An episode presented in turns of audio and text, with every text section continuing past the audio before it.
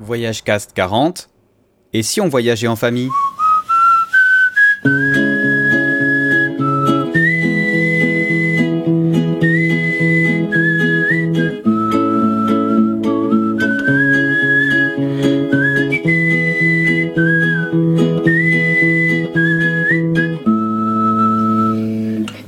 Bienvenue sur Voyage Cast 40, le voyage en famille. Si vous avez une famille, vous vous êtes peut-être demandé si c'était possible de voyager.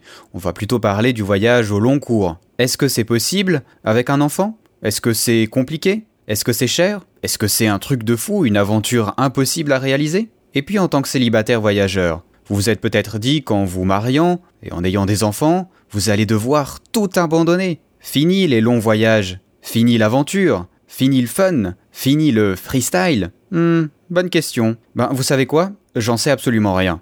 Je suis ni marié, ni père de famille. Donc, j'ai appelé des amis à la rescousse, deux familles qui voyagent, qui ont commencé à voyager, qui ont choisi de se mettre en mode nomade pour le travail, pour l'éducation et pour leur vie. Ces deux familles pourraient se ressembler, et pourtant, vous le verrez, pas forcément. On peut voyager en famille et voyager différemment. Il faut dire aussi qu'une famille a une petite de 2 ans et l'autre un ado de 14 ans, ce qui change bien entendu beaucoup de choses pour le voyage. Au menu donc, beaucoup de conseils pour ceux qui voudraient se lancer dans le voyage, beaucoup de petits trucs intelligents, de petites astuces qui pourront aider les familles à voyager. Et oui, pour une fois, Voyage Casse ne voyage pas seul, on voyage en famille, en bonne compagnie, et c'est tout de suite. Bonne interview.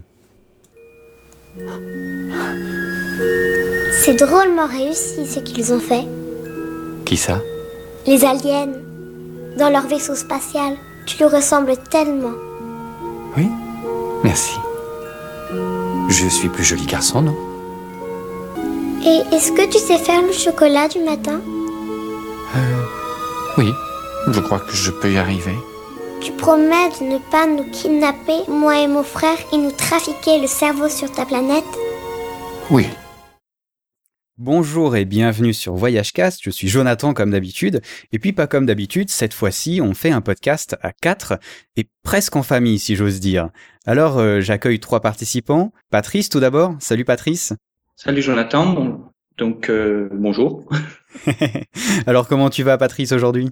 Ça va bien, ça va très bien même. À ton accent, on comprend que tu dois être français, mais tu n'es pas en France. Tu es où? Euh, en ce moment, est à Marrakech, au Maroc. Ok, c'est cool, bonne connexion, on entend bien, c'est génial. Tu es avec ta femme, Christine? Salut Christine. Salut Jonathan. Alors comment ça va toi aujourd'hui? Bien aussi, j'espère. Oui, tout à fait. Le soleil brille à Marrakech? Tous les jours. C'est fait merveilleux. beau tous les jours. Ouais, parce que chez nous il fait froid quand même. hein. Oui. Et euh, peut-être un peu plus froid aussi, je pense, chez toi, Tiffania. Salut Tiffania. Bonsoir. Alors comment ça va chez toi? Bah, écoute, chez moi ça va, mais il commence à faire un petit peu froid, effectivement. Euh, et puis nous, on a des tempêtes. Donc on est euh, sous la flotte euh, la moitié du temps. Et où est-ce que tu es sous la flotte? La Grèce. On dirait pas comme ça, hein, mais euh, les îles grecques en ce moment, euh, c'est pas qu'il fait froid, hein, j'ai pas à me plaindre. hein. On a 18 degrés euh, le début d'après-midi, mais on a une tempête en fin de journée, toute la nuit, tous les jours, quasiment. Alors entre le soleil, la pluie et le froid, c'est un podcast qui est bien équilibré. Podcast, alors on ne vous a pas dit de quoi on allait parler. Euh, c'est Tiffania qui m'a proposé le thème. Il était déjà dans les dans la boîte de Voyage Cast, mais j'avais pas vraiment eu le temps de m'occuper de ça. De ça. C'était le voyage en famille. Parce que s'il y a bien un truc quand on est en voyageur solo qu'on se pose toujours, comment font ces familles qui voyagent? Quels sont leurs trucs? Parce que c'est déjà assez compliqué quand on est tout seul. Quand on est à plusieurs, on imagine que c'est beaucoup plus compliqué. Vous tenez des blogs, vous êtes tous les trois blogueurs, donc c'est intéressant parce que vous écrivez aussi sur vos aventures. Alors, Tiffania, du blog avenue-reine-mathilde.com, c'est un nom bizarre ça, non? Ouais, c'est un nom bizarre. C'est euh, quasiment mon adresse quand j'avais une adresse en France.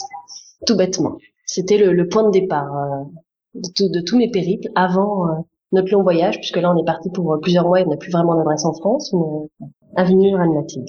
D'accord. Alors j'ai noté quelques petites choses en lisant ton blog. T'as beaucoup voyagé depuis 2008. Tu aimes les chats parce que tu fais des photos de chats et c'est mignon. Tout le monde aime les chats de toute façon. Non, je n'aime pas les chats, moi. Je n'aime pas les chats. Tu n'as pas bien lu? T'aimes pas les chats? Mais euh, tu fais plein de peur des photos. chats. J'ai peur des chats et j'ai une petite fille euh, qui a deux ans et qui adore les chats. Ah ah, vous êtes faite pour vous entendre. C'est de l'adoration euh, extrême. C'est-à-dire que dès qu'elle voit un chat, elle voudrait le prendre dans ses bras et lui faire un câlin. D'accord. Bon, c'est mignon ça. Oui, c'est mignon. Mais du coup, comme on peut pas non plus embrasser tous les chats qu'on croise, bah, à la place, je les prends en photo pour elle. Et le soir, quand on rentre à la maison, on regarde les photos des chats de la journée. C'est pas mal. Alors, tu as une petite fille qui s'appelle Nine. C'est ça.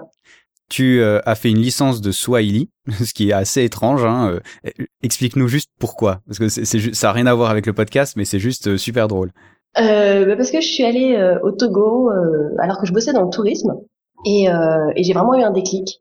Et quand j'ai mon contrat qui s'est terminé, qu'il a fallu que je fasse autre chose et que je trouvais pas tout de suite un boulot qui me plaisait, je me suis inscrite en langue africaine à l'INACO. Je me suis inscrite en Yoruba parce que c'est une langue qui est parlée au Togo. Euh, c'est une langue un peu compliquée avec des tons et les sonorités me plaisaient pas trop. J'ai pas accroché avec cette langue. Alors à la place, l'année suivante, je me suis inscrite en Swahili parce que j'avais vraiment eu un coup de cœur pour euh, euh la découverte de l'ethnologie, de la linguistique, euh, quelque chose que j'avais jamais fait. Moi, j'avais fait du marketing, de la communication, des choses comme ça. Et du coup, bah, j'ai fait ma licence en Swahili et derrière, j'ai même fait un master en, en didactique des langues étrangères. C'est excellent, hein. ça fait penser à Johnny Clegg, tout ça. Euh, tu es fan de Totoro aussi, Rigolo Exactement. ça. tu as voyagé en Asie centrale enceinte et on aura l'occasion de revenir un peu plus tard dans le podcast. Tu as une fille qui a tout juste deux ans, hein, si j'ai compris le mois passé. C'est ça, il y a une semaine. Ah ben, bah voilà, d'accord. Euh, tu as pris la route en septembre 2013 pour une durée indéterminée. Exactement. Ok, voilà pour la présentation, comme ça vous savez qui est Tiffania. Tu es avec ton euh, mari aussi, ton homme, en voyage. Mhm, C'est ça, à trois. C'est génial. Alors les deux autres sont aussi à trois. Euh, il manque juste votre fils, Logan. Et sinon, euh, vous avez un blog qui s'appelle Famille Nomade Digital. J'aime bien le nom. Euh, donc Patrice et Christine, vous l'avez déjà dit. Euh, vous êtes partis au 31 juillet 2013, donc un petit peu avant Tiffania, pour une durée indéterminée aussi? Complètement indéterminé. Mm. On n'a vraiment aucune date euh, précise de retour. euh, Et d'ailleurs, on on n'a envisage pas- pour l'instant pas de, pas pas de point de retour. de retour pour l'instant. De temps en temps, revenir en France pour euh, pour pour le travail ou voilà. De temps en temps, voilà, Mm. essayer de voir parce qu'il nous reste quelques régions de France qu'on n'a pas vues Oui, et que peut-être ouais. justement Mm. à certaines périodes Mm. on, on pourra s'y arrêter. Mais sinon, on Mm. est parti en disant bon ben on reste à un mois à un endroit, allez un mois maximum deux mois à un endroit et on change euh, comme ça tous les mois euh, de, de lieu de lieu de vie. C'est intéressant et vous travaillez donc sur Internet, vous avez votre boutique, on pourra en parler à la fin du podcast bien sûr. Euh, c'est tout ça c'est vraiment très intéressant et ça me fait dire alors la première chose peut-être c'est que on dit partir à l'aventure c'est réservé pour le voyageur solitaire, visiblement pas tellement hein. En fait, c'est pas vraiment de l'aventure si on regarde parce que on, on prend pas spécialement de risques, on va pas dans des, on va pas, par exemple, il y a certains pays qu'on qu'on évite puisque justement, on en parlera, mais juste pour le travail, on a besoin à tout prix d'avoir une connexion Internet et on pense quand même, on est quand même assez euh, protecteur au niveau famille et donc euh, un petit peu même quelquefois casanier sur certaines choses. On veut avoir une maison dans laquelle on va être installé, avoir un certain confort euh, minimum et pouvoir justement avoir une vie de famille normale, mais on se limite pas à se dire on est pris dans un endroit et on y reste bloqué. On, se dit bon mais quel pays on a envie de voir, quel, quel endroit on a envie de, de découvrir un petit peu justement au niveau de la culture, au niveau de de, de, de l'installation, un peu comme si on devait s'y installer pour toujours, sauf que ça va durer justement un mois ou deux mois. Donc euh, c'est pas vraiment de l'aventure, je pense Mm. pas. Je- C'est c'est c'est un peu comme c'est c'est comme si on disait on part à l'aventure quand on part dans une autre région quelque part. Si on va s'installer, si on est habitué à vivre euh, dans un coin reculé euh, du Var et qu'on va s'installer à Paris, c'est un peu partir à l'aventure aussi. Voilà, Ah oui tout à fait hein. Voilà, c'est c'est c'est pareil. On se dit justement euh, euh, pourquoi se limiter à, à nos frontières? De nos jours, c'est c'est quand même une limite que qu'on s'impose que qu'on s'impose un petit peu euh, par défaut en fait. Au départ, un petit peu la peur de dire on va ailleurs. Puis quand on commence à se dire cette peur, elle est elle est stupide. euh, Il n'y a plus de limite à- aux endroits où on, où on peut aller en fait. Sauf la limite du wifi. Sauf la limite du Wi-Fi. Voilà. Sauf la limite, euh, se dire, il faut, il faut qu'on puisse travailler, il faut qu'on puisse avoir une bonne connexion Wi-Fi ou Internet hein, par câble euh, pour pouvoir justement continuer euh, notre vie de tous les jours, c'est-à-dire travailler aussi, comme si justement on était tout simplement résident et profiter justement et le soir et le week-end et quand on a envie de, de tout ce qu'il y a autour. Et toi Tiffania alors ton avis c'est un peu de l'aventure quand même de partir comme ça non? C'est un peu de l'aventure, ouais. ouais euh, mais c'est la même aventure que quand on part seul ou en couple. C'est l'aventure qu'on a envie de, de faire. C'est-à-dire qu'on peut très bien tout planifier à l'avance ou on peut euh, se dire bon bah ce que nous on a fait qui pour le coup était une vraie aventure, se dire bon bah, je vais à Kalamata, je verrai bien en arrivant ce que ça va donner et puis finalement ne pas trouver forcément d'hébergement et forcément l'endroit où se poser. Donc ça reste une aventure, mais on n'est pas obligé de la choisir. Oui, oui, clairement. Euh. Bon, alors intéressant ce côté aventure. C'est peut-être une des premières questions que j'ai justement. On en a, on l'a un peu évoqué ici. La famille, comme on l'entend euh, dans le sens le plus classique du terme, un peu la famille, euh, petite maison dans la prairie, c'est justement papa, maman, deux petits enfants, la maison, le petit chien, le monospace.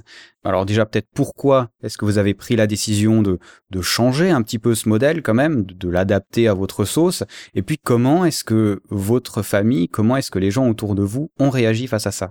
Alors peut-être commençons par Christine qui a le moins parlé pour l'instant. Euh, comment on a décidé de faire ça euh, à la base? Euh, Ça faisait un petit moment qu'on avait envie justement de de profiter un petit peu plus euh, bah, de la vie, hein, tout simplement, parce qu'on passait notre temps, notre temps à travailler.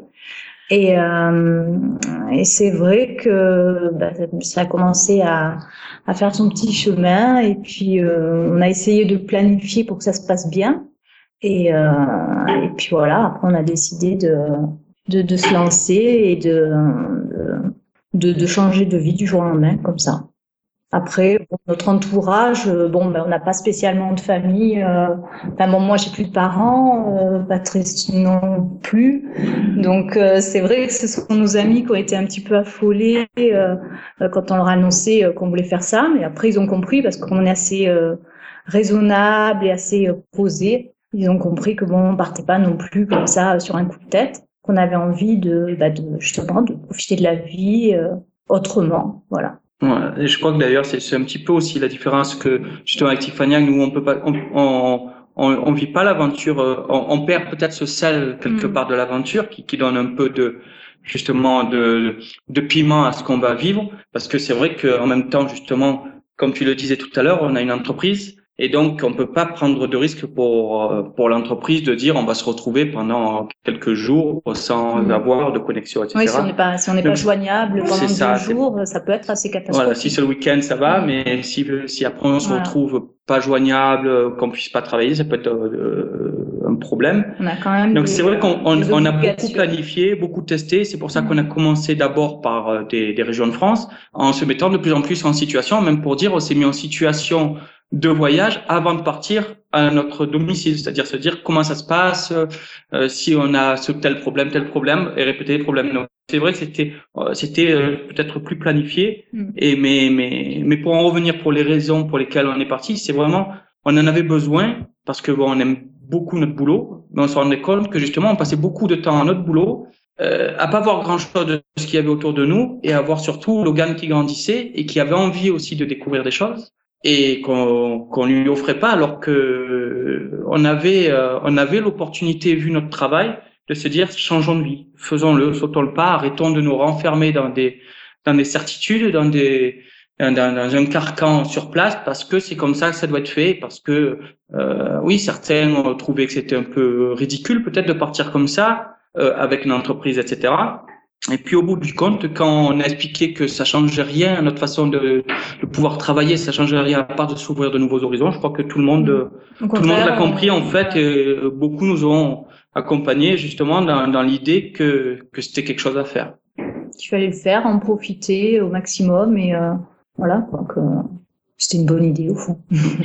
Ouais, puis finalement, ça va bien avec le, terme nomade. Hein. Le nomade n'est pas faire forcément quelqu'un euh, d'hyper aventureux. Hein. C'est simplement quelqu'un qui, qui bouge de place euh, et qui euh, vit chaque fois à l'endroit où il est. Hein. Donc ça correspond vraiment bien, je trouve. Et toi alors, de ton côté, Tiffania? Euh, ben alors, moi, c'est vraiment différent parce que déjà, je suis incapable de planifier quoi que ce soit. voilà, donc que ça se soit dit. Euh, je sais pas, trois semaines, j'ai acheté les billets d'avion trois semaines avant notre départ. On savait pas où on allait. voilà, pour donner à peu près une idée. Euh, nous, on a décidé de partir. C'est quelque chose que moi j'ai toujours voulu faire. Moi, j'ai grandi avec euh, des cartes, des récits de voyage. la plus grande lecture que j'ai faite quand j'étais enfant, c'est euh, Nicolas Vanier qui racontait euh, son périple dans le Grand Nord canadien où il était parti avec sa petite fille de 3 ans et j'avais lu son livre à lui, j'avais lu le livre de sa femme, j'ai lu le film, enfin bon, c'était vraiment euh, mon gros coup de cœur. Et mon amoureux, lui, quand il avait 10, 12 ans, quelque chose comme ça, il est parti pendant un an en camping-car avec sa famille.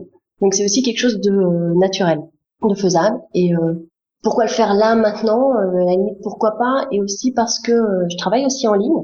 Euh, je suis prof de FLE et euh, j'avais des élèves en ligne. Et je me suis dit, bon, après tout, j'en ai quasiment autant en ligne que j'en ai euh, sur Paris. Donc, pourquoi pas partir? Voilà. Après, c'est vrai qu'en présentant les choses comme ça, au niveau de la famille, c'est un tout petit peu plus délicat. ça passe un, peu moins facilement puisque ma fille est la seule petite fille actuellement de, de nos deux côtés, donc de nos, de nos deux familles. On a des sœurs, hein, tous les deux, mais on est les aînés. Et du coup, ils ont un peu l'impression qu'on les prive de leur rôle de grands-parents. Donc ils nous ont dit que euh, on pouvait rester, que euh, ils pouvaient s'occuper, qu'ils pouvaient nous, nous aider, s'occuper de notre fille pendant qu'on travaillait, euh, ce genre de choses. Ça a été beaucoup plus long et beaucoup plus difficile à comprendre, surtout que ben, on n'avait pas envie de planifier plus que ça, donc on n'avait pas de vrai lieu de départ à, leur, donner. Donc ils nous demandaient régulièrement et alors vous partez quand même Vous partez où? Mais il y a quelqu'un qui vous attend là-bas bah non, non, il y a personne qui nous attend et oui, on part, mais on sait pas où. Donc c'est vrai que c'est un processus qui a été un peu plus long à, à leur faire entrer euh, dans la tête. Ok, ouais, c'est intéressant les, les, deux, les deux manières de faire euh, les choses différentes. Bon, c'est vrai que de toute façon, chaque fois qu'on veut euh, justement être un peu en dehors du modèle initial, euh, quel qu'il soit hein, de, de, vie, c'est vrai qu'on a de toute façon toujours des critiques plus ou moins fortes. ça arrive quand on part en famille, ça arrive quand on décide de partir seul. C'est finalement le cas de beaucoup de voyageurs, on va dire, qui ont décidé de privilégier le voyage plutôt que que d'autres activités dans leur vie. Euh, c'est intéressant. Alors peut-être première chose, maintenant qu'on a vu un peu les motivations qu'il y avait derrière, c'est comment on fait pour se préparer? Parce que quand on est seul, on va dire, on a uniquement nous à regarder. Ça semble relativement simple. On a un travail à laisser de côté ou alors à emmener avec nous. On a un appartement qui est généralement plus petit quand on est une famille. J'ai l'impression quand on est seul, c'est finalement assez simple une fois qu'on s'est dit qu'on allait le faire. Quand on a une famille, on a quand même plus de choses à penser. Euh, comment on fait pour organiser tout ça, on commence par où On fait quoi? Euh, bah, Moi, c'est assez facile parce qu'elle est quand même toute petite. Donc, il n'y a pas grand-chose à organiser. Euh, pour elle, elle, est heureuse où on est. Elle a pas... Elle est pas scolarisée. Euh, elle, oui, une fois qu'on a un paquet de couches et un biberon, on peut aller n'importe où. Ouais, alors ça, c'est peut-être... je, je, profite juste d'aller un peu plus loin dans ce sens-là. Tu dis un paquet de couches et un petit jouet, mais moi, j'ai des amis qui sont parents. Quand ils viennent deux heures à la maison, ils ont à peu près quatre sacs de voyage avec eux, remplis d'une cinquantaine de kilos de matériel pour leur bébé. Moi, je me demande comment tu fais. Est-ce qu'il y a un truc euh, T'as comme Mary Poppins, t'as as une super un super bagage d'où tu sors plein de trucs? Comment tu fais pour être simple avec un bébé? Parce que, euh, enfin, dans notre société actuelle, on a l'impression qu'il faut euh, se déplacer avec un camion quasiment. Bah, moi, c'est c'est des idées liées plutôt euh, à la consommation euh, que je peux avoir, sur le fait qu'on n'a pas besoin de beaucoup, qu'on peut faire de façon très simple. C'est tout simple. Quand elle était toute petite, bon, j'ai principalement allaité jusqu'à six mois, mais ensuite il a fallu quand même passer au biberon, et on avait deux biberons. Et un soir, on va euh, fêter le nouvel an avec des amis, et j'avais oublié le biberon, et il se trouve qu'ils avaient un, petit, donc non, excusez-moi, vous n'auriez pas un biberon. Il me dit, ah oui, oui, on en a plein, vas-y, sers-toi. Et là, elle sort d'un tiroir une vingtaine de biberons. Je dis, mais t'as besoin de tout ça? Elle me dit, bah, c'était pas cher, je les ai pris, euh, puis comme ça, ça m'évite d'avoir à les laver trop souvent. Bon, bah voilà, moi j'ai deux biberons, elle en a 20, c'est un choix qu'on fait. Euh, nous, il faut les laver à chaque fois qu'elle l'utilise. Et euh, on en a perdu, donc on en a racheté. On a dû monter à trois biberons euh, au maximum. Bon voilà, on achète au fur et à mesure. C'est euh, c'est une conception qu'on a au départ, c'est une conception qu'on a chez soi à la limite. C'est vrai que quelqu'un qui se balade avec trois sacs pour aller chez des amis, au moment où il va partir en voyage, bah, il va prévoir une valise rien que pour son enfant. Euh, nous, on n'est jamais parti avec plus d'un sac à dos pour se déplacer avec elle, mélangeant nos affaires et les siennes. Donc, bah, ces affaires sont dans mon sac à dos. Donc oui, juste un peu de préparation au début, puis euh, j'aime bien ce côté de la consommation parce que c'est vrai qu'il me semble quand même que c'est un peu abusé. Euh, quand on était petit, on n'avait pas besoin de tout ça et a priori on a survécu. Euh, c'est assez chouette. Alors peut-être on continue juste un petit peu sur le côté petit enfant. Je vous laisse de côté Patrice et Christine parce que votre enfant n'a plus besoin de ce genre de choses là. Tu, tu as dit un truc vraiment très sympa dans un de tes billets de blog, c'est la notion du chez soi et notamment de comment faire comprendre à ta fille qu'elle était dans son lit. Et j'ai trouvé ce, petit truc vraiment super mignon et euh, tellement intelligent en même temps. Et pour le coup, ça fait partie de la planification. Donc finalement, je planifie un peu. C'est un conseil qu'on m'avait donné euh, plusieurs mois avant le départ. de donner un repère aux enfants pour leur permettre de se relâcher et de se dire bon bah là je suis à la maison, même si c'est une chambre d'hôtel ou un appartement, ça change à chaque fois. Et du coup, nous, elle avait un mobile au-dessus de son lit depuis sa naissance et il pèse pas nous, c'est un truc en feutrine, tout simple. Donc on s'est dit bon bah allez, on va utiliser ça comme façon de lui expliquer où est son lit comment le reconnaître. Et donc avant le départ, euh, on lui demandait, on disait il est où, euh, il est où ton lit, où est-ce qu'il est ton lit? Elle nous montrait, elle disait mais comment on sait que c'est le tien, pourquoi on sait? Et du coup elle montrait derrière le mobile. Donc maintenant on l'a euh, dans une poche très facilement accessible, jamais en bagage en soute parce que du coup si jamais l'avion, le sac est perdu, pardon, ça pourrait être catastrophique. Mais euh, donc quand on arrive, la première chose qu'on sort du sac, c'est on sort ça et on dit bon bah voilà on est installé, là ce sera ton lit. Et après on fait visiter tout ce qui est notre nouveau chez nous, puisque c'est notre chez nous à chaque fois, que ce soit une chambre d'hôtel ou un appartement. Ouais, moi je trouve ce, ce, petit truc vraiment sympa justement, euh, comme ça ça permet qu'elle se sente chaque fois chez elle. Hein. C'est c'est comme l'histoire de la petite pluche, c'est chaque fois notre lit quand on a nos petites pluches. J'aime beaucoup cette idée-là et je pense qu'elle peut vraiment aider pas mal de parents. J'y aurais jamais pensé et c'est vraiment très intelligent.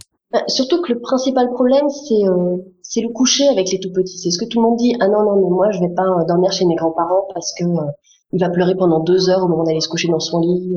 C'est moi, c'est quelque chose qu'on m'avait beaucoup dit euh, que se déplacer avec un tout petit, c'est très difficile parce que euh, au moment de le coucher, il passe des heures à pleurer. Donc du coup, j'avais anticipé par rapport à ça. Bon, on n'avait pas eu de problème hein, quand on avait voyagé au préalable avec elle, ça s'était toujours bien passé. Mais là, je m'étais dit bon, on sait jamais, ça coûte rien. Et, euh, et elle le regarde. Ça fait partie des choses qu'elle montre, c'est partie des choses qu'elle regarde et qui font font partie de notre chez nous et qu'on retrouve à chaque fois. Eh ben, c'est génial et c'est noté. On sait jamais, ça peut servir. Alors Patrice et Christine, vous avez un autre problème, celui de l'éducation euh, au niveau de l'école. Là aussi, votre enfant a donc maintenant 14 ans, c'est un ado, il va à l'école, on s'en doute. Comment est-ce que vous faites pour poursuivre son cursus scolaire? Alors en fait, euh, Logan suivait déjà des cours euh, par correspondance depuis plusieurs années. En fait, on avait décidé de, de faire l'école à la maison quand il était euh, pour euh, à partir du CE2 en fait. Donc euh, donc il était déjà dans ce système-là de comment dire de, de, suivre ses cours par correspondance. Et quand on a décidé de partir, ben, c'était naturel de continuer. Et par, par maintenant, par contre, c'est par le CNED, ce qui est plus facile d'ailleurs, parce que le CNED permet de faire euh, les envois des devoirs en numérique. Donc, euh, il n'a pas besoin d'envoyer les devoirs euh, par, euh, par courrier. les livres sont en numérique, donc pareil, pas besoin de se transporter 20 kilos de livres. Donc voilà, en fait, ça s'est fait naturellement parce qu'il était déjà dans ce dans ce système-là de, de faire l'école par correspondance. Donc il n'y a eu aucun souci à ce niveau-là, en fait.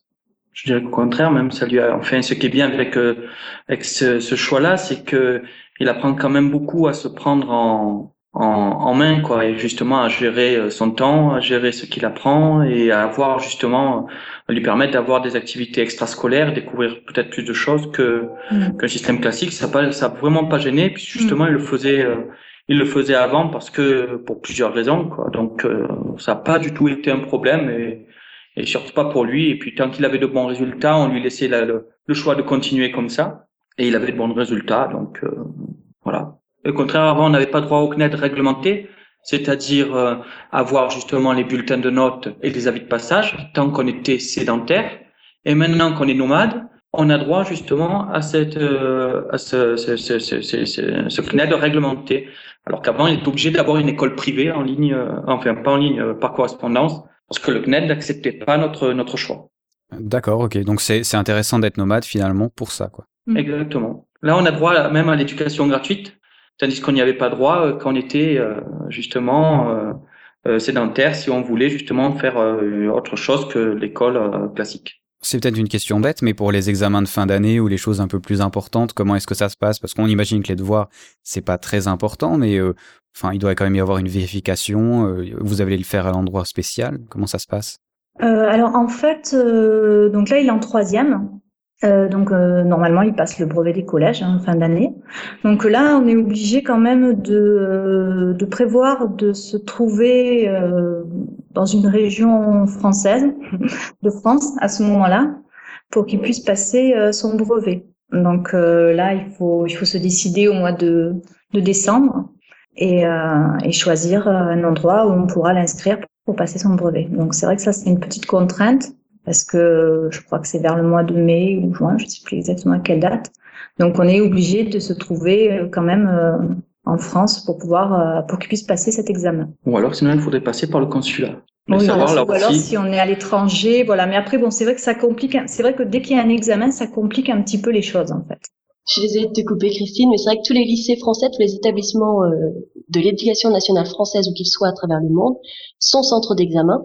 Mais par contre, il faut savoir six mois à l'avance où on est. Mais on peut passer euh, au lycée français de New York. Quoi. Maintenant, où on se trouvera à ce moment-là. C'est ça notre complexité. Donc c'est vrai qu'on a on a un petit souci à ce niveau-là, c'est que c'est voilà, c'est au mois de décembre euh, qu'il faut décider euh, où on se trouvera au mois de de juin. Donc euh, là, c'est vrai par contre, voilà, là, on n'a pas encore décidé exactement. voilà, et ça oblige à, décider longtemps à l'avance. De, de se dire de le faire en France, c'est un petit peu plus simple peut-être si on est euh, selon où on se trouve à ce moment-là. C'est vrai qu'après, si c'est euh, à l'étranger, euh, voilà, il faut le prévoir quand même justement six mois à l'avance. donc c'est c'est pas c'est pas évident. C'est vrai que ça, par contre, voilà, c'est le petit le petit point noir. en même temps, si c'est un mois dans l'année, c'est pas non plus un point noir si gros que ça. Hein. C'est le fait de prévoir, voilà, c'est de le prévoir maintenant en décembre pour le mois de juin. Voilà, c'est vrai que c'est le, le fait de voilà, parce qu'en mois de juin, normalement, on devait être aux États-Unis. Voilà, on avait. Donc, euh, c'est ce qui nous embête parce qu'on n'est pas sûr du mois où on part aux États-Unis. normalement, au mois de juin, euh, on avait on avait prévu d'être aux États-Unis. Donc, euh, on, réfléchit à nos plans. D'accord, c'est intéressant. Et alors, on va pour profiter de poursuivre là-dessus. Alors, je suis suisse, hein, c'est pour ça que je pose des questions peut-être un peu stupides parce que chez nous, ça doit être différent. Mais comment se passe la suite? Est-ce qu'il jusqu'où est-ce qu'il peut aller dans ses études tout en continuant à voyager avec vous, à voyager avec vous? Bah, après, euh, pour le lycée, il bah, n'y a pas de souci, hein, ça peut continuer justement avec euh, avec le CNED. Euh, ensuite, bah, après, disons que ça va être en fonction de, de ce qu'il veut faire aussi. Euh, donc, même au fur et à mesure des années, on voit que par exemple, même si on va chercher de plus en plus d'universités, qu'elles soient françaises ou étrangères, euh, proposent les cours en ligne aussi, même même des grandes universités, Oxford, Harvard, tout ce qu'on peut imaginer. Euh, de plus en plus se tournent vers les vers le choix en ligne et même des cours gratuits en ligne sont donnés actuellement par toutes les universités euh, possibles et ça va se, je pense s'accentuer de plus en plus. C'est ce qui, qui semble se, se, mettre en place pour justement offrir n'importe où dans le monde à n'importe qui le, le choix de formation qu'il désire. Quand il lancera après le bac de toute façon on va voir ce qu'il décide. On va voir quelle sera notre vie à ce moment-là. Tout est toujours ouvert. Je pense que de toute façon, de plus en plus, les connexions vont s'améliorer, de plus en plus, les offres vont, vont s'améliorer et je pense pas qu'il y ait de limite à ce niveau-là. Après, si tant il voudra rentrer en France à ce moment-là aussi, ou nous, on fait, non, parce qu'il veut aller euh, travailler au Japon. Ouais, lui, il veut aller travailler au Japon. Mais bon, je crois pas qu'il cherche de dessinateur pour l'instant. mais voilà, donc euh, c'est pas encore, mais je pense qu'il y aura pas de problème. Déjà, le lycée, il y a aucun problème. Mm. Et les universités, euh, quel que soit le choix de vie qu'on aura fait à ce moment-là ou qu'il aura fait, puisque ce sera son choix, euh, je crois qu'il y aura, il y aura pas de problème non plus. Bah, d'ailleurs, comme tu dis, hein, beaucoup de ces cours-là sont vraiment euh, gratuits et pour tout le monde. Hein. Moi, je, il y a quelques universités que je suis sur Paris et c'est vraiment intéressant. Ils font des podcasts euh, euh, qui sont des cours. Enfin, même pour nous qui avons peut-être passé l'âge d'être aux études, ça peut rester des choses très intéressantes à suivre. Hein. Et heureusement, il y a Internet, c'est la liberté, autant en profiter pour faire de temps en temps des trucs intelligents. Hein. on, on, oublie, on oublie trop souvent de le dire à quel point, enfin, on se rend peut-être pas assez compte à quel point Internet offre une liberté incroyable sur tellement de points que, que beaucoup ne profitent pas. Quoi. Ils se limitent souvent aux réseaux sociaux, mais ça offre tellement de choses que ce, pour choisir notre vie, pour pouvoir faire ce qu'on veut, entre guillemets, justement, notre vie serait complètement impossible sans, sans ça. Et voilà, et c'est pareil pour les études. Il y a beaucoup de choses qui sont ouvertes, il y a beaucoup de possibilités qui sont offertes de, de ce côté-là. Et sans frais supplémentaires. Moi, j'ai fait euh, tout mon master par correspondance. À titre d'information, bon, pour mon master 1, les examens étaient à faire sur Paris. Pour le master 2, euh, la deuxième année, il n'y avait euh, aucun examen à passer sur Paris. Il suffisait juste que je me mette d'accord avec mon directeur de mémoire et je pouvais le faire euh, en ligne. Je pouvais faire une vidéoconférence pour soutenir mon mémoire. Voilà. Et donc j'ai un vrai diplôme. Au niveau des frais, ça coûte pas plus cher. Enfin, il faut payer 200 euros en plus que l'inscription normale à la fac. C'est quand même très correct. Et on a un vrai diplôme de la même valeur que les autres, avec les mêmes enseignants que ceux qui vont en cours.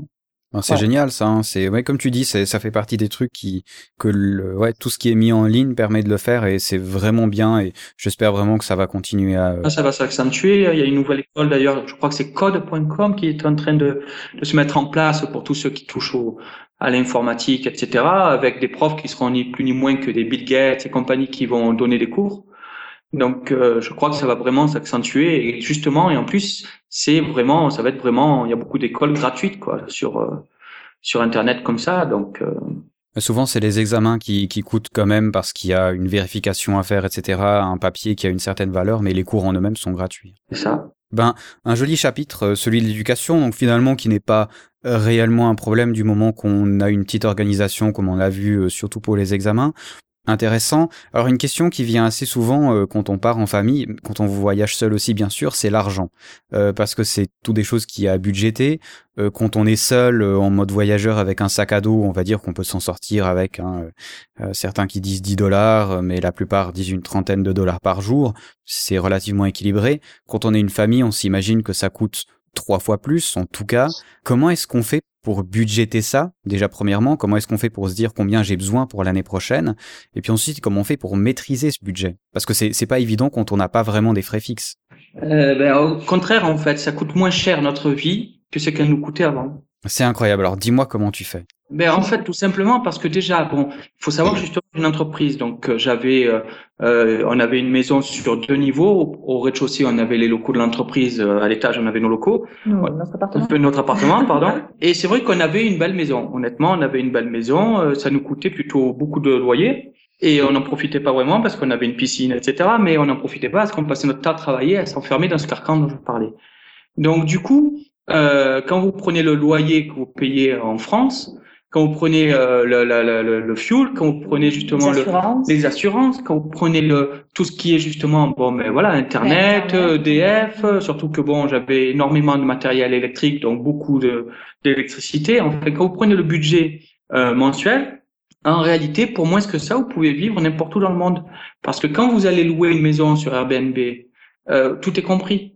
Donc votre budget, au contraire, il est mieux fait que que quand vous êtes sédentaire, si, si vous réfléchissez bien au, à ce que ce que vous faites, parce que justement, le, le, quand vous allez louer la maison, vous allez le payer d'avance, vous êtes tranquille, vous n'avez pas euh, je vais m'installer là, je vais payer la caution, je vais payer tel frais, je vais payer l'entretien de la maison que j'avais pas prévu, qu'il faut que je change les vitres, que tout ce qui peut se passer, on n'a pas ces, on n'a pas ce problème-là. Et donc, on, on, arrive à faire en sorte qu'il y a des endroits où on va venir vivre, par exemple ben, au Maroc, où ça nous coûtera bien moins cher que ce que nous coûtait notre vie euh, dans le Var. Donc, du coup, si ça nous a coûté moins cher pendant tant de mois, eh on va pouvoir se permettre d'aller euh, aux États-Unis, qui coûtent un peu plus cher, parce que justement, on a fait des économies pendant cette période. Et donc, on arrive au contraire à mieux mieux gérer notre notre budget, vraiment mieux gérer notre budget.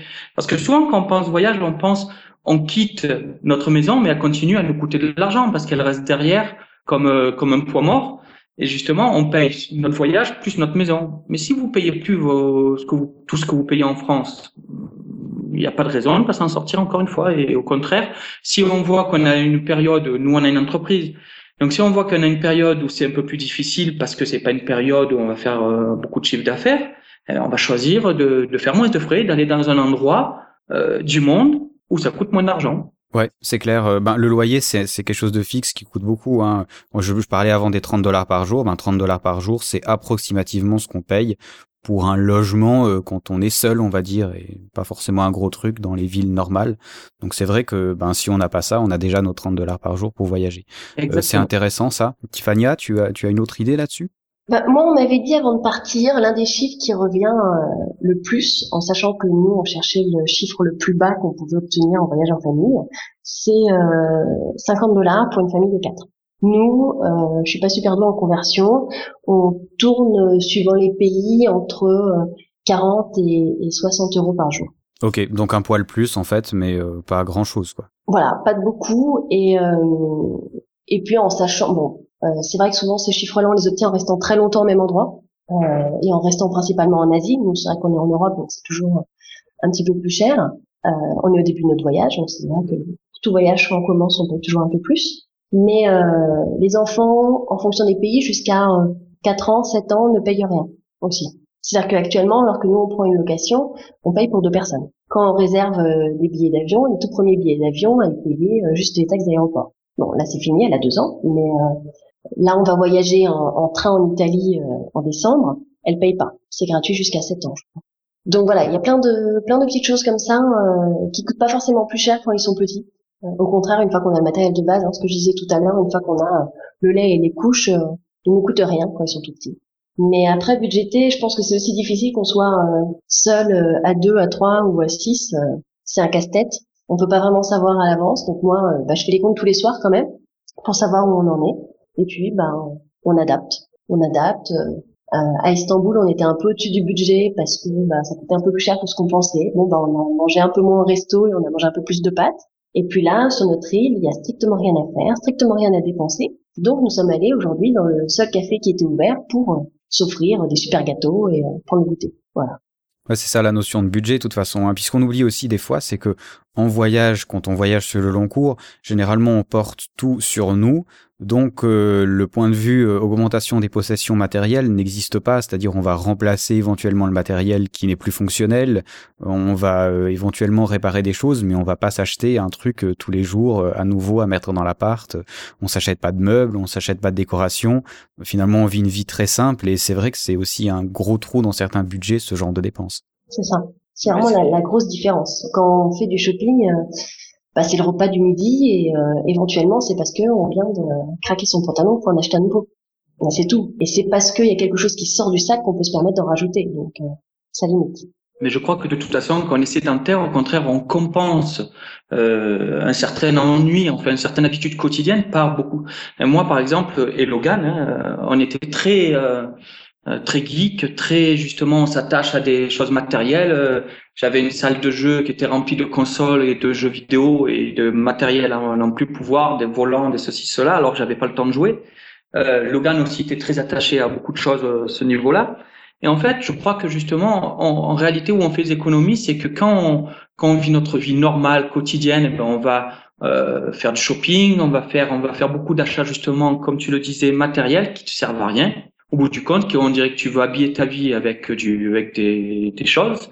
Alors que quand tu pars, eh ben, tu dois justement limiter tes, objets, mais tu profites. Tu te rends compte au fur et à mesure d'ailleurs que tu en enlèves de plus en plus et tu peux te passer de beaucoup de choses que tu croyais pas pouvoir te passer. Et tu habilles ta vie justement non plus de choses, mais de faits, quoi, de, de vrais éléments, de, de vivre des choses, et qui coûtent justement en réalité, je pense très sincèrement, moins cher de, te, de se payer une vie que de se payer des biens, quoi, en fait c'est intéressant, c'est un principe de vie aussi et je pense qu'il y a tout à y gagner. Et, euh, je suis franchement c'est vraiment cool pour vos enfants aussi, je pense, euh, d'apprendre justement euh, comment d'aller à contre-courant un peu de, de, cette société de consommation. Je pense que ça peut leur faire que du bien de, de justement euh, de ramener vers l'équilibre, de vivre des choses et pas vivre par ses positions. J'aime bien ça, c'est vraiment cool. Tout à fait d'accord. Ok, rien à dire d'autre sur le sujet. euh, alors on va passer euh, à la suite. Peut-être juste revenir sur votre sur votre travail. Alors c'est vrai que vous avez visiblement un peu la même façon de fonctionner, point de vue de gagner de l'argent, parce que c'est bien beau d'économiser, mais à bout d'un moment il faut quand même euh, remplir un, peu le compte en banque. Vous travaillez en ligne, on va peut-être pas s'apesantir trop sur le sujet parce que c'est c'est peut-être compliqué, ça intéresse pas forcément les auditeurs.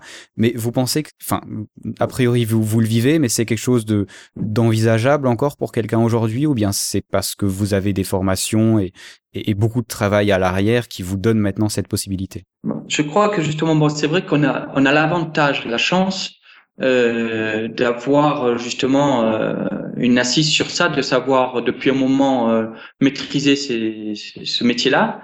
Mais je crois qu'il y a quand même, c'est difficile à dire parce que c'est pas ouvert à tout le monde de choisir cette vie-là. Ce serait, ce serait même dénigrant de dire que pourquoi ils le font pas alors que c'est offert. Je crois que si on est heureux avec sa vie, avec son boulot, etc., euh, c'est très bien pour, pour, pour beaucoup de gens. Euh, mais je crois que si justement on en a marre de sa vie, vraiment marre de sa vie, euh, il y a beaucoup d'ouverture possible à travailler en ligne parce que justement si on a moins de besoins et que justement on, on, on est vraiment tenté par ça, on peut, je pense justement surtout en France, le tester, il y a beaucoup d'opportunités pour le tester. Il y a par exemple justement, on peut prendre des années sabbatiques, on peut prendre euh, des mois de, de congé pour créer son entreprise. On peut tester beaucoup de choses. On peut demander à travailler à distance à son entreprise. A beaucoup d'entreprises qui l'acceptent. Et je crois qu'il y a toujours des ouvertures, mais ça demande quand même une, prise sur soi, une façon différente de penser. Je sais pas si je, je me fais comprendre parce que c'est difficile de franchir le pas. C'est difficile des fois de se dire je peux le faire, j'ai une solution. Ne serait-ce que de travailler de chez soi. Il y a beaucoup qui n'arrivent pas à franchir le pas. Moi, j'avais un employé qui me disait justement euh, je pourrais pas travailler de chez moi parce que je voulais euh, justement réfléchir à cette possibilité de, de le faire travailler de chez lui. J'avais un employé, un programmeur qui travaillait de chez lui et qui adorait ça. Et j'avais cet autre employé qui voulait pas parce qu'il disait j'aurais pas envie de me lever le matin. Moi, c'est de rencontrer justement d'aller sur mon lieu de travail qui me plaît et j'aurais pas forcément la volonté de me pousser à travailler de chez moi. ce que je veux dire? Donc déjà, il faut, il y a une question d'envie, de façon de faire qui, qui est pas forcément, euh, qui s'adapte pas à tout le monde. Mais après des boulots en ligne, je pense qu'il y a des solutions. Il y a pas mal de solutions à trouver euh, dans le monde justement des applications pour, mille, pour mobile, pardon, dans le monde des blogs, dans le monde de, des, des boutiques internet. Euh, mais c'est pas non plus l'Eldorado offert à tout le monde. Voilà, je, c'est difficile à conseiller à n'importe qui. Je crois que c'est vraiment une expérience à monter soi-même, un projet à monter soi-même. Ça demande beaucoup de travail. ça demande quand même beaucoup de travail. Et il n'y a pas de, il y a pas de magie. Beaucoup vont faire croire que c'est magique, qu'on va monter son blog, qu'on va devenir riche en montant son blog. C'est pas vrai. C'est pas vrai. On va pas monter son blog et devenir euh, riche avec son blog du jour au lendemain. Ou alors on a beaucoup de chance. Ou en montant sur la boutique internet, je crois qu'ils en créent trois tous les, toutes les heures de boutique internet et les trois quarts vont pas tenir l'année. Il n'y a pas de magie. Donc tu veux dire qu'avec Voyage Cast, je vais pas devenir millionnaire? Moi, j'ai commencé juste pour ça, moi. Non, Voyage Cast aussi. moi, je pense que Voyage Cast aussi, forcément. mais mais voilà, il y a pas il y a pas forcément de magie, mais il y a quand même beaucoup d'opportunités, de possibilités, et chacun selon son son boulot va pouvoir peut les, les analyser, se trouver des solutions. Et je crois, comme je disais tout à l'heure, qu'il y en aura vraiment de plus en plus euh, avec le temps. Ouais, et peut-être un truc à noter, euh, surtout si on parle anglais, euh, j'ai un ami Benoît Curdy qui est passé sur Voyage Casse nous parler de, euh, de l'expatriation en Irlande, qui travaille euh, sur Internet, il travaille avec des boîtes américaines, ce qui demande un petit peu d'adaptation quand même au point de vue des fuseaux horaires, mais c'est quelque chose de très possible. Je pense que pour quelqu'un qui travaille, qui peut travailler en ligne, hein, moi je suis mécanicien de précision en ligne, ça c'est pas possible. Mais si on a la possibilité qu'on parle anglais, il y a vraiment beaucoup de chances de se faire engager par des entreprises, que ce soit aux États-Unis ou dans beaucoup de pays finalement euh, qui permettent de le faire. C'est pas forcément facile, comme tu le dis, ça demande une, ça demande beaucoup de, de, stabilité dans son programme quand même, parce que sinon on fait rien du tout. Mais c'est vraiment des choses de possibles. Et encore une fois, c'est un peu comme l'éducation, c'est des trucs qui vont aller de plus en plus, hein, de toute façon. C'est ça. Ben, il y a Elens comme euh, site, par exemple, qui permet de mettre ses compétences en ligne et de travailler avec n'importe qui dans le monde, n'importe où dans le monde. Et si justement on a des compétences euh, qu'on peut exploiter, en fait, il y, a beaucoup, de choses quand même qu'on peut faire en ligne. Donc c'est vrai que comme tu dis, voilà, c'est c'est prendre sur soi, se dire voilà, je compte que sur moi-même, mais j'ai pris cette décision, je le teste, et je crois que justement on a la chance en France de pouvoir tester beaucoup de choses. Euh, on peut se lancer, voilà, c'est mais c'est une décision pour euh. Et toi, Tiffania, alors ton avis là-dessus euh, Toi, tu travailles en ligne, donc on a compris, tu donnes des cours. C'est ça, je donne des cours. Et alors, juste pour rebondir sur euh, ce que tu viens de dire sur les fuseaux horaires, moi, j'ai commencé à travailler en ligne grâce aux fuseaux horaires parce que je donnais euh, mes tout premiers élèves étaient en Australie, donc je leur donnais des cours le matin de 5 heures du matin à 7 heures, je crois, pendant que tout le monde dormait. Et du coup, bon, j'étais plus ou moins en, congé maternité, mais quand on est indépendant, ça n'existe pas vraiment. Et du coup, une fois que ma fille se réveillait à 7 heures, bah, j'avais fini euh, mon temps de travail et je pouvais euh, m'occuper d'elle. Je préparais mes cours le soir une fois qu'elle dormait. Et du coup, j'avais ma journée libre. Mais euh, voilà, c'est une question d'organisation, c'est une question de discipline. Il faut pouvoir s'organiser son emploi du temps tout seul. Il faut pouvoir prévoir que bah il y a des mois où il y aura moins de clients, des mois où il y en aura plus. C'est pas forcément facile. Moi, on, on, a décidé de partir entre autres parce que j'avais à peu près autant de clients en ligne que en vrai, entre guillemets, en, que je voyais chez eux à domicile. Euh, donc j'ai choisi de basculer d'un côté plutôt que de l'autre. Après, c'est vrai que c'est pas de la même façon qu'on va démarcher les clients. Il faut trouver d'autres stratégies, il faut s'y prendre autrement. C'est quelque chose qu'il faut bien réfléchir. C'est pas une décision qu'on prend comme ça en se disant allez chouette, euh, je vais devenir euh, prof en ligne et comme ça je vais aller vivre en Asie du Sud-Est où c'est pas cher et j'aime couler la vie, avoir une vie belle au soleil. Je pense que quelque chose qui se construit avant et qui se prépare avant. Puis une fois que c'est relativement stable ou qu'on peut assurer un minimum de revenus, là on peut y aller. C'est vrai qu'on connaît tout, enfin on connaît tous. Euh, il y a des gens quand même qui sont en Thaïlande par exemple et qui arrivent à se dégager euh, finalement très peu d'argent par mois, mais qui suffisent largement pour vivre en Thaïlande. Alors ça veut pas dire que c'est possible pour tout le monde ni que c'est facile. C'est vrai que c'est des choses qui sont envisageables de nos jours et c'est tant mieux. Ça nous permet d'avoir plus de liberté, je pense. Alors juste pas forcément stable avant. Moi, l'un des conseils qu'on m'avait donné, euh, aussi pour une question de, de budget et d'argent, euh, commençait à être un peu euh, à l'étroit dans notre appartement et on pouvait pas se permettre de déménager puisqu'on était en région parisienne. Et on m'a dit, ben, euh, pars, pars maintenant, mais euh, pars dans un endroit où ton objectif n'est pas de commencer à voyer, mais de construire ta clientèle. Après tout, construire ta clientèle, que tu fasses un mois chez toi à Paris ou un mois en Grèce, c'est la même chose, puisque la clientèle est en ligne. Mais il faut quand même prévoir un temps spécifiquement dédié à ça. Ok, ben ça, oui, oui, c'est vrai que c'est, oui, c'est intéressant comme façon de faire. J'aurais plutôt moi tendance à tout préparer et être sûr, mais c'est un peu mon caractère de, de tout préparer mille ans avant. Mais euh, c'est vrai que c'est, ça doit être faisable aussi puisque tu le fais. C'est ça. Bon, je suis encore euh, dans la partie, euh, j'aimerais avoir plus de clients, mais on n'est jamais totalement satisfait. Mais, satisfait mais... Oui, je pense que c'est des choses qui se construisent avec le temps aussi. Mais c'est intéressant, donc on note le travail en ligne, il y a beaucoup de possibilités, il faut quand même avoir un une certaine organisation, mais c'est possible. C'est ça. Intéressant. Peut-être euh, une question aussi qui a qui a rapport. Finalement, on parle beaucoup de, de choses qui se passent en ligne, mais euh, garder contact euh, avec sa famille, avec ses amis. Est-ce qu'on le fait Est-ce qu'on le fait pas Et comment est-ce qu'on le fait? La réponse paraît vraiment évidente vu qu'on enregistre par Skype, mais on va quand même poser la question. Mais par Skype. ouais. Je pose des questions vraiment très compliquées. Hein. Euh, oui, vous faites time, ouais. Mais euh, non, voilà, c'est simple. Selon les endroits où on se trouve, bon, c'est sûr que là du Maroc, on peut pas trop euh, téléphoner, donc voilà, c'est par par Skype et il n'y a pas de souci, quoi. Non, non, tout simplement.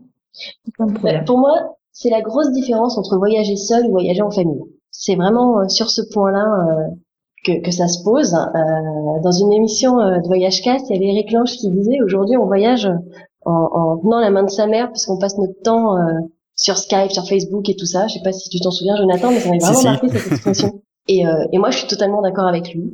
Quand j'avais 18 ans, je suis partie en Australie et j'ai pas du tout pensé une seule seconde à appeler ma famille. Ce qui fait que ma mère a fini par téléphoner l'endroit où j'habitais pour dire mais est-ce qu'elle est là, est-ce que je pourrais lui parler? Je me suis fait engueuler. Hein. Première fois que je partais toute seule. Et, euh, et je suis comme ça moi. Quand je pars toute seule euh, je dis bon bah je vous appellerai pas. Et si je vous appelle pas c'est que tout va bien. Mais là on a fait le choix de permettre à, à, notre fille de rester en contact avec sa famille parce que euh, il est important surtout que Skype le permet qu'elle continue à les voir régulièrement à leur parler à savoir vraiment qui est sa famille et que même si elle est loin euh, il pense à elle. Et donc du coup bah, on a une fois par semaine rendez-vous avec ma mère et une autre fois par semaine, rendez-vous avec les grands-parents paternels. Et moi, je trouve que c'est trop, mais mais ça, c'est moi, et pour elle, c'est important. Mais voilà, voilà, c'est vraiment une grosse différence, et j'ai beaucoup, beaucoup de mal à m'y faire. Ok. Et vous alors, Patrice et Christine? Bon, nous aussi, faut, ce qu'il faut dire, c'est que justement au niveau famille, on est plutôt limité. Mm. Voilà, euh, mais je pensais plutôt aux amis, euh, éventuellement. Voilà, les amis, bah, c'est par bah, Skype. Après Skype, après Facebook, hein, Voilà, euh, c'est surtout, voilà, c'est surtout Skype. sinon, quand on se contacte, sur, sur, Skype. Mm. Et voilà. Euh, après, sinon, justement, bon, euh, moi, je contacte mon frère tous les jours, mm. plusieurs fois par jour, parce que je travaille avec lui. Donc, on se voit beaucoup trop, mais mm. forcément. Euh, et sinon, la, la sœur Christine, euh, non, pas trop Skype. Non, pas spécialement. Non, mais voilà, c'est non, on s'adapte. Hein, on s'adapte et puis non, puis, on, puis, puis, on est grand maintenant. On vit un peu. Logan est grand aussi. Non, voilà, c'est vrai que bon, Logan est. Il a, il a aucun contact avec, enfin, il n'y a pas de contact avec les grands-parents ou quoi que ce soit. Il n'y a plus de euh, grands-parents, donc c'est vrai que c'est un peu différent pour nous euh, à ce niveau-là. On a. Il y a tous les, voilà, c'est voilà, surtout les amis. et, euh, voilà, les, les, les frères et sœurs les frères et sœurs, neveux, nièces, filleuls, et les, vraiment les amis proches.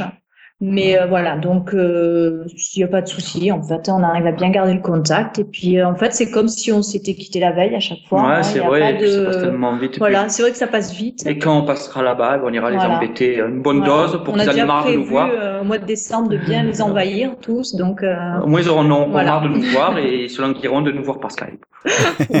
Non mais c'est vrai, euh, c'est. Alors j'avais beaucoup aimé justement, comme tu disais, euh, Tiffania, ce qu'avait dit Eric Lange, parce que c'est vrai que moi je serais typiquement du style à avoir de la, enfin à vouloir de temps à autre des jours euh, entièrement seul quand je suis en vacances, mais sinon j'aime bien. euh, euh, c'est vrai que euh, par Instagram, par ça, on peut, euh, euh, avant d'enregistrer le podcast, discuter avec un, un ami qui est au Japon. Euh, hier, c'était avec quelqu'un qui est au Canada. Et je trouve que justement, ça rétrécit le monde et du coup, on se sent plus forcément voyageur solitaire.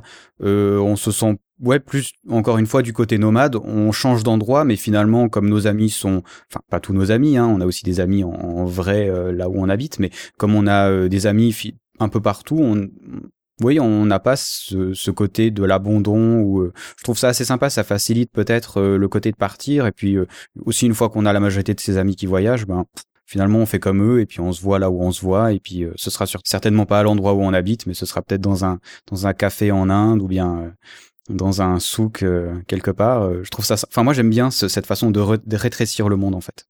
Ouais, mais du coup, j'ai l'impression que le monde entier est, euh, est un monde connu et qu'il n'y a plus rien vraiment à découvrir et qu'il n'y a plus d'endroit où on peut aller euh, se poser et souffler. Donc c'est vrai que moi, ça me gêne un peu cette euh, surcommunication en permanence. Mais, euh, mais après, je joue le jeu parce que j'ai choisi de tenir mon blog et, et, euh, et de monétiser en, en partie. Donc je suis obligée d'être, euh, enfin obligée, je le choisis, hein, c'est une obligation voulue, mais d'être du coup sur certains réseaux sociaux et de l'animer. Et, et voilà, mais ça me change. C'est vraiment quelque chose qui me change, notamment les rendez-vous sur Skype. Et puis du coup, bah, j'ai l'impression de pas avoir grand-chose à leur dire parce que limite on les voyait moins euh, quand on était en France. Donc euh, c'est vrai que bah, la, la- ma famille à moi n'habite pas juste à côté d'où on était, donc quand on les voyait, bah, c'est parce qu'on partait euh, passer le week-end sur place, donc on passait trois quatre jours euh, tous ensemble tout le temps, et puis après on se voyait pas pendant six mois à part un coup de téléphone de temps en temps. Là c'est vrai que c'est euh, tous les dimanches matins à telle heure, euh, on est sur Skype ensemble. Ouais, ça change un peu les dynamiques, ouais. Ouais. Et puis c'est vrai qu'il y a peut-être par contre une différence au Skype par rapport à quand on les voit au naturel, en vrai, dans la vraie vie. C'est que c'est vrai que, comme disait Tiffania, des fois on sait pas quoi dire parce que dans la vraie vie on n'a pas besoin de dire quelque chose. On peut passer un moment et ne rien avoir à dire, juste être content de, passer un moment ensemble en fait. Et c'est tandis que c'est vrai que quand on est sur Skype, euh, on doit forcément avoir toujours quelque chose à raconter. C'est ça qui est pas la, même chose. C'est moins c'est moins instinctif. C'est vrai que ce système de communication est moins instinctif et que voilà, c'est que, que dans la vraie vie qu'on retrouve des de ne rien avoir à dire en fait. Je sais pas si je, je me fais comprendre dans ma phrase, mais c'est vrai que c'est cette différence-là qui est, qui est une barrière. euh, la surcommunication, comme dit Tiffania, des fois c'est c'est ça enlève le côté euh, le côté euh, naturel des choses. Mais bon, c'est quand même c'est quand même agréable de pouvoir avoir des nouvelles pour nous, je pense, Mm. justement des des gens proches euh, régulièrement, et ça enlève euh, le le, le, le mal du pays puisque Mhm. justement c'est un peu comme si on était toujours euh, euh, chez soi euh, parce qu'on n'est pas séparé de, de ceux à qui on tient malgré l'endroit où on est. Quoi. Ouais, ouais, c'est intéressant. Euh, On, en parlera certainement euh, encore de cette surcommunication et tout ça. C'est, euh, ça va être intéressant ces prochaines années. Comment ça va tourner Est-ce qu'on va arriver à un point où on va en avoir marre et on va s'enlever de Facebook, de Twitter, d'Instagram et on va vivre notre vie tout seul sans jamais rien partager Ça va être rigolo. Alors, une question que je me suis posée principalement sur les jeunes enfants, on va dire, c'est le point de vue de la santé. Tiffania, t'as sûrement dû avoir ce genre de questions, mais comment tu vas faire si ta fille est malade? C'est vrai qu'autant un ado de 13 ans, euh, c'est un solide gaillard, il va survivre. Une petite de 2 ans, on se pose déjà plus de questions. euh, Est-ce que c'est quelque chose qui t'inquiète? Est-ce que tu es en relation avec un médecin euh, tout le temps? Comment est-ce que tu, tu fais pour préparer ça en fait?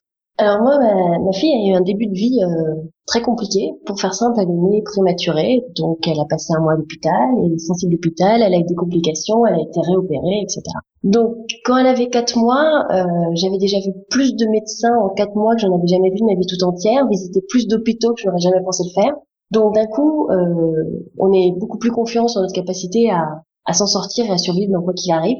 Et on est allé au Japon quand elle avait neuf mois, on avait une super trousse à pharmacie uniquement pour elle de tout ce qu'il fallait avoir euh, pour si jamais il lui arrivait quoi que ce soit. En sachant que moi j'ai eu un, un très bon médecin de famille pour moi quand j'ai commencé mes voyages, qui était très grande voyageuse. Donc elle m'avait dit en fait quand tu voyages, il te faut quelque chose contre la constipation, la diarrhée, etc. Donc à partir de cette liste-là, j'avais fait ce qu'il me fallait mais pour un enfant, en me disant bah je saurais bien repérer les symptômes puisqu'elle a déjà quasiment eu tout ce qu'on pouvait déjà voir. Donc euh, voilà. Voilà, du coup j'ai une confiance qui est un, peu différente de, de des gens où leur enfant est pas souvent malade, où ils ont jamais vécu quelque chose de, de difficile et de grave parce qu'on ne sait pas comment on pourra réagir tant que ça nous est pas déjà arrivé au moins une fois. Donc ça c'est la grosse différence. Maintenant, euh, on a vu un médecin avant de partir et euh, on verra un médecin si elle tombe malade. Voilà, à peu près. Euh. Donc finalement, comme là, exactement la même chose que si tu n'étais pas en voyage. Hein, C'est ça, exactement la même chose. On a quand même notre, notre petite trousse à pharmacie hein, qui doit faire un tiers de ce qu'on avait quand elle avait neuf mois parce qu'on est déjà plus en confiance, parce qu'on reste en Europe. La grosse différence avec le Japon, c'est aussi que euh, on parle pas bien la langue. On se débrouille mhm. un petit peu, mais bon, euh, bon, aller voir un médecin quand on est malade euh, au Japon en, japonais, c'est plus délicat. Ici, ça nous affole un peu moins, donc il y a, y a, ça. Et euh, par contre, c'est vrai qu'il y a d'autres limites au niveau de la santé. Euh, moi, j'adore l'Afrique, j'aimerais beaucoup pouvoir aller en Afrique, mais il y a des questions de vaccins et il y a des questions de traitement contre le paludisme qui, selon certaines études, ne sont pas vraiment euh, la meilleure des choses à faire à, un enfant tout petit. Donc c'est pour ça que euh, l'Afrique est pas du tout sur notre liste et qu'on n'ira pas. Et que si jamais on, finit en Asie, on ira euh, uniquement dans les pays où on peut se passer bah, des traitements contre le palud et ce genre de détails. Bon, ça te laisse encore un sacré paquet de pays quand même. Hein. Oui, on a quand même de la marge. Ah, ouais, ouais, justement, c'est c'est pas emprisonné. Puis les, les, trucs contre le palus, c'est même pour les adultes. Hein, J'ai rencontré des gens en Inde qui avaient très mal supporté, donc euh, oui, c'est vrai que c'est c'est un peu compliqué peut-être pour un petit enfant. Euh, J'avais lu euh, sur plusieurs blogs justement euh, de, de, de gens qui voyagent avec leurs enfants, même de façon beaucoup plus courte qu'on peut facilement avoir une liaison généralement avec son médecin de famille, en tout cas quand on est en Europe, et qui connaissent justement un peu euh, le passé de l'enfant et, qui peuvent répondre quasiment instantanément euh, à une demande en français justement et qui peuvent au cas où alerter des gens sur place. Enfin, encore une fois, euh, on vit dans un monde où c'est de moins en moins un problème, ça, je trouve. C'est ça. Et l'autre chose qui est possible de faire, c'est de contacter l'ambassade de France du pays où on se trouve pour demander les coordonnées d'un médecin parlant français sur place. La majorité des ambassades ont ce genre de liste de médecins et spécialistes. Et donc du coup, bah, c'est vrai qu'il suffit d'appeler. Euh, là, je suis en Grèce, il se passe quoi que ce soit, j'appelle l'ambassade euh, à Athènes. Mais même sans ça, c'est-à-dire que si jamais elle venait à être malade, euh, je demande à n'importe qui qui parle anglais de m'emmener chez son médecin, puis c'est tout. Nous, ce qui est, drôle justement, c'est que les, quelques fois on a voyagé quand il était petit, Logan, on a toujours eu une catastrophe avec lui. Euh, quand on était allé au Québec, euh, le dernier jour, il était tombé, et, euh, il s'était ouvert le crâne, mais alors euh, c'était rien du tout hein, en réalité, mais seulement il, il y avait du sang partout. J'étais paniqué parce que vraiment sa mère le tenait dans ses bras, il y avait du sang partout. Et, et ça a été une, une belle épopée parce qu'il fallait pas qu'il s'endorme. Enfin, c'est euh, c'était euh, on avait bien paniqué. ouais, c'était très stressant parce que mm. justement euh, euh, c'était très long parce qu'il fallait payer en espèces l'hôpital. Euh, ils, ils, acceptaient pas la carte bleue. Il fallait payer en espèces et moi je devais courir dans les avenues parce que les machines ne marchaient pas. Donc et en même temps Christine devait empêcher qu'il s'endorme le docteur lui disait surtout qu'il s'endorme pas il pourrait pas se réveiller, il pourrait ne pas se réveiller ça a été une grosse stress pour pas grand chose, mais qui était mm. impressionnant. Ça, c'était au Québec. Mm. Non, mais il avait, il avait 22 mois, donc c'est vrai que voilà, quand c'est bébé. Ah ouais, il était petit quand même, ouais. ouais. il était petit. Et puis après, il y avait eu Venise. Voilà, Venise, pareil. bon, ça c'est différent. Il était, euh, il était malade avant de partir et euh, son pédiatre n'avait pas pris euh, assez de, au sérieux, mais, mais comment dire, mes exigences de justement que bah, qu'il ausculte un peu plus euh, en profondeur parce que pour lui c'était rien et que il avait des poussées de fièvre qui étaient un petit peu trop fréquentes et que ça m'inquiétait beaucoup et que, que disais que tu, la sur, tu le surprotégeais. Voilà, je le surprotégeais parce que c'était mon premier, enfin c'était mon seul enfant et que voilà, mais qu'il avait rien donc bon finalement on était parti à Venise et en fait euh, ben, on s'est retrouvé après dans l'avion euh, où il était entre la vie et la mort pratiquement. Pas pratiquement puisque j'ai j'ai si vraiment ça allait pas, d'un coup il tombait. J'ai mm. demandé vite un médecin dans l'avion. J'ai eu la chance qu'il y ait un médecin et elle a mis dans la glace, elle a fait mettre dans la glace, elle a dit euh, une minute de plus et vous le perdiez. Voilà. Donc c'est vrai que quand il était petit, on a eu beaucoup de stress à chaque fois qu'on a voyagé avec lui. donc euh, donc euh, ça a été ça a été donc c'est vrai que maintenant il est grand, mais bon, il est allergique aux moustiques. donc on va éviter l'Afrique aussi alors.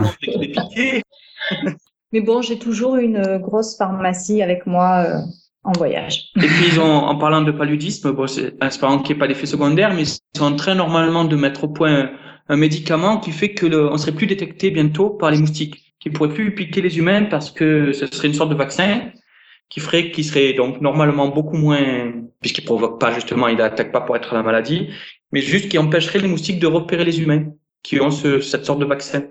Et c'est déjà en test, donc dans quelques années, on pourra aller dans ces zones où il y a le paludisme. Ça pourrait être génial, ça, ouais.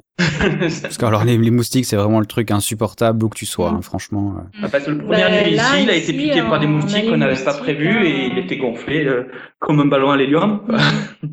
Non, disons que j'avais prévu quand même, j'avais des Ouais, on avait quand même les- euh, dans mes valises, toujours. on se balade avec ça. Mais euh, mais voilà, on pensait pas, euh, on pensait pas qu'il y en aurait. euh, voilà, Mais c'est vrai qu'on on reste sur l'idée qu'on est au mois de novembre, mais euh, non, ici il fait, euh, c'est un peu comme si c'est encore un peu l'été, hein, donc euh, voilà, il y a des moustiques. Ok, bon, chapitre santé, donc finalement un peu de préparation quand même, des petites frayeurs, enfin une grosse frayeur quand même pour vous deux. Hein. J'espère que ça arrive pas à tous les parents qui voyagent. Euh, on va pas. je pense que de toute façon, ça arrive euh, qu'on voyage ou pas, en fait. hein. Mm. Ouais, mais c'est vrai que quand tu voyages, t'as quand même déjà un stress euh, minimum plus élevé que quand tu voyages ça, pas, on va dire. Donc, euh, Ah, C'est vrai que de, de courir à droite Ouais. à gauche, En même temps, nous, il a toujours été plus malade quand on était en voyage que quand on était à la maison. Sinon, il a jamais été malade. Hum. À la maison, il a, enfin c'est vrai, hein, il a jamais eu de maladie, euh, mis à part euh, la varicelle. Euh, il a jamais été bourré aux antibiotiques, quoi que ce soit. Euh, non, c'est uniquement quand on partait de la maison, en fait. Je sais pas pourquoi. Pour, pour l'anecdote, j'avais gagné un concours, euh, un voyage à Bali. Ah, bah disons que je sais pas à quel concours tu joues, mais c'est intéressant. Mais je faisais des concours créatifs à l'époque euh, où Ah j'écrivais ouais, d'accord, ouais. des poèmes, je- c'était des dessins, des photos, des poèmes. Et comme c'est mon, mon mon activité favorite, c'était j'arrivais à en gagner assez régulièrement. Beaucoup de voyages qu'on a fait, c'était grâce à ça d'ailleurs. C'est pas bête ça. Et justement, j'avais gagné un voyage à Bali et on devait partir quelques mois. Enfin, il avait toujours le- les, les prémices de enfin, la, la suite de son infection urinaire. Et le problème, c'est qu'il était allergique aux moustiques et que on- le docteur nous a dit vous pouvez y aller, mais dès qu'il a de la fièvre, vous rentrez, en, vous vous faites rapatrier. Et comme quand il est piqué par un moustique, il a de la fièvre, on a acheté le voyage à Bali. C'était, On se doutait qu'on y resterait pas longtemps. en fait. on n'allait pas y rester longtemps. Donc c'était pas la peine de Ah, partir. On n'avait pas pu partir à Bali. Voilà. Mince. Bon, bah ce sera pour une prochaine fois avec lui. Euh, C'est prévu normalement Bali, mais c'est vrai qu'il va falloir s'armer contre les moustiques. Ouais, ça va être dur ça. Un bon lance-flamme euh, sous le. Les familles. Ok, alors peut-être une, une dernière question avant de passer aux questions euh, Twitter et, et Facebook. Euh, le côté de l'intimité, euh, justement, euh, comment est-ce qu'on fait? Parce que pour le coup, c'est vrai qu'on est ensemble 20 24 heures sur 24 quand on est en famille comme ça, quand on travaille euh, ensemble ou quand on travaille au même endroit. Je pense que tout le monde en a besoin de moments où on est seul, justement, où on peut être tranquille, faire un peu ce qu'on veut. Euh, je pense aussi qu'en tant que couple, on a envie des fois euh, d'être seul aussi. Comment est-ce qu'on fait pour se ménager ces temps? Est-ce qu'on arrive à le faire?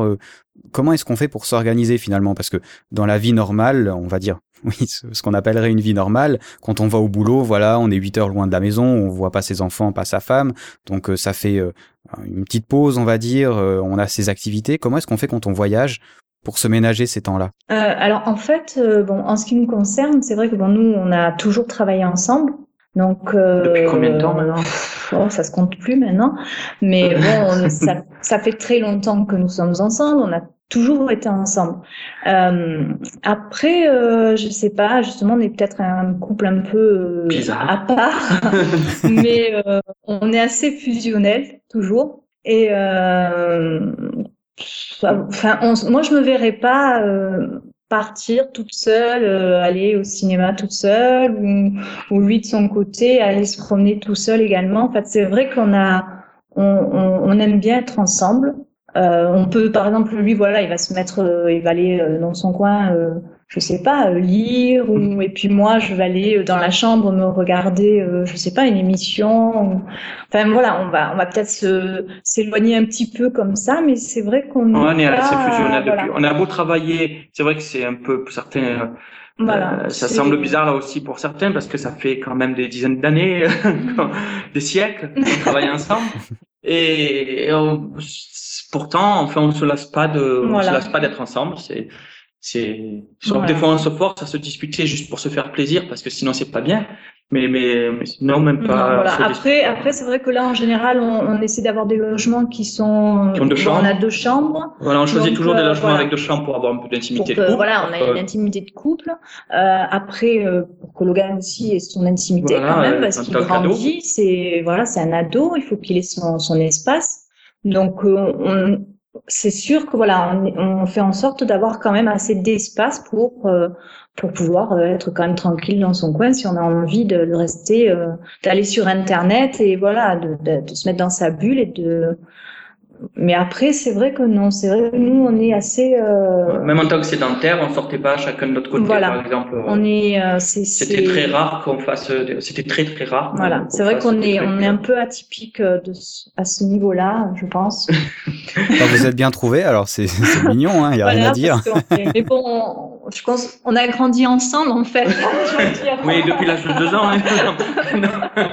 non, mais je veux dire que on, on se connaît, voilà. Non, mais ce que je veux dire, c'est qu'on se connaît depuis euh, depuis l'âge de, de 19 ans.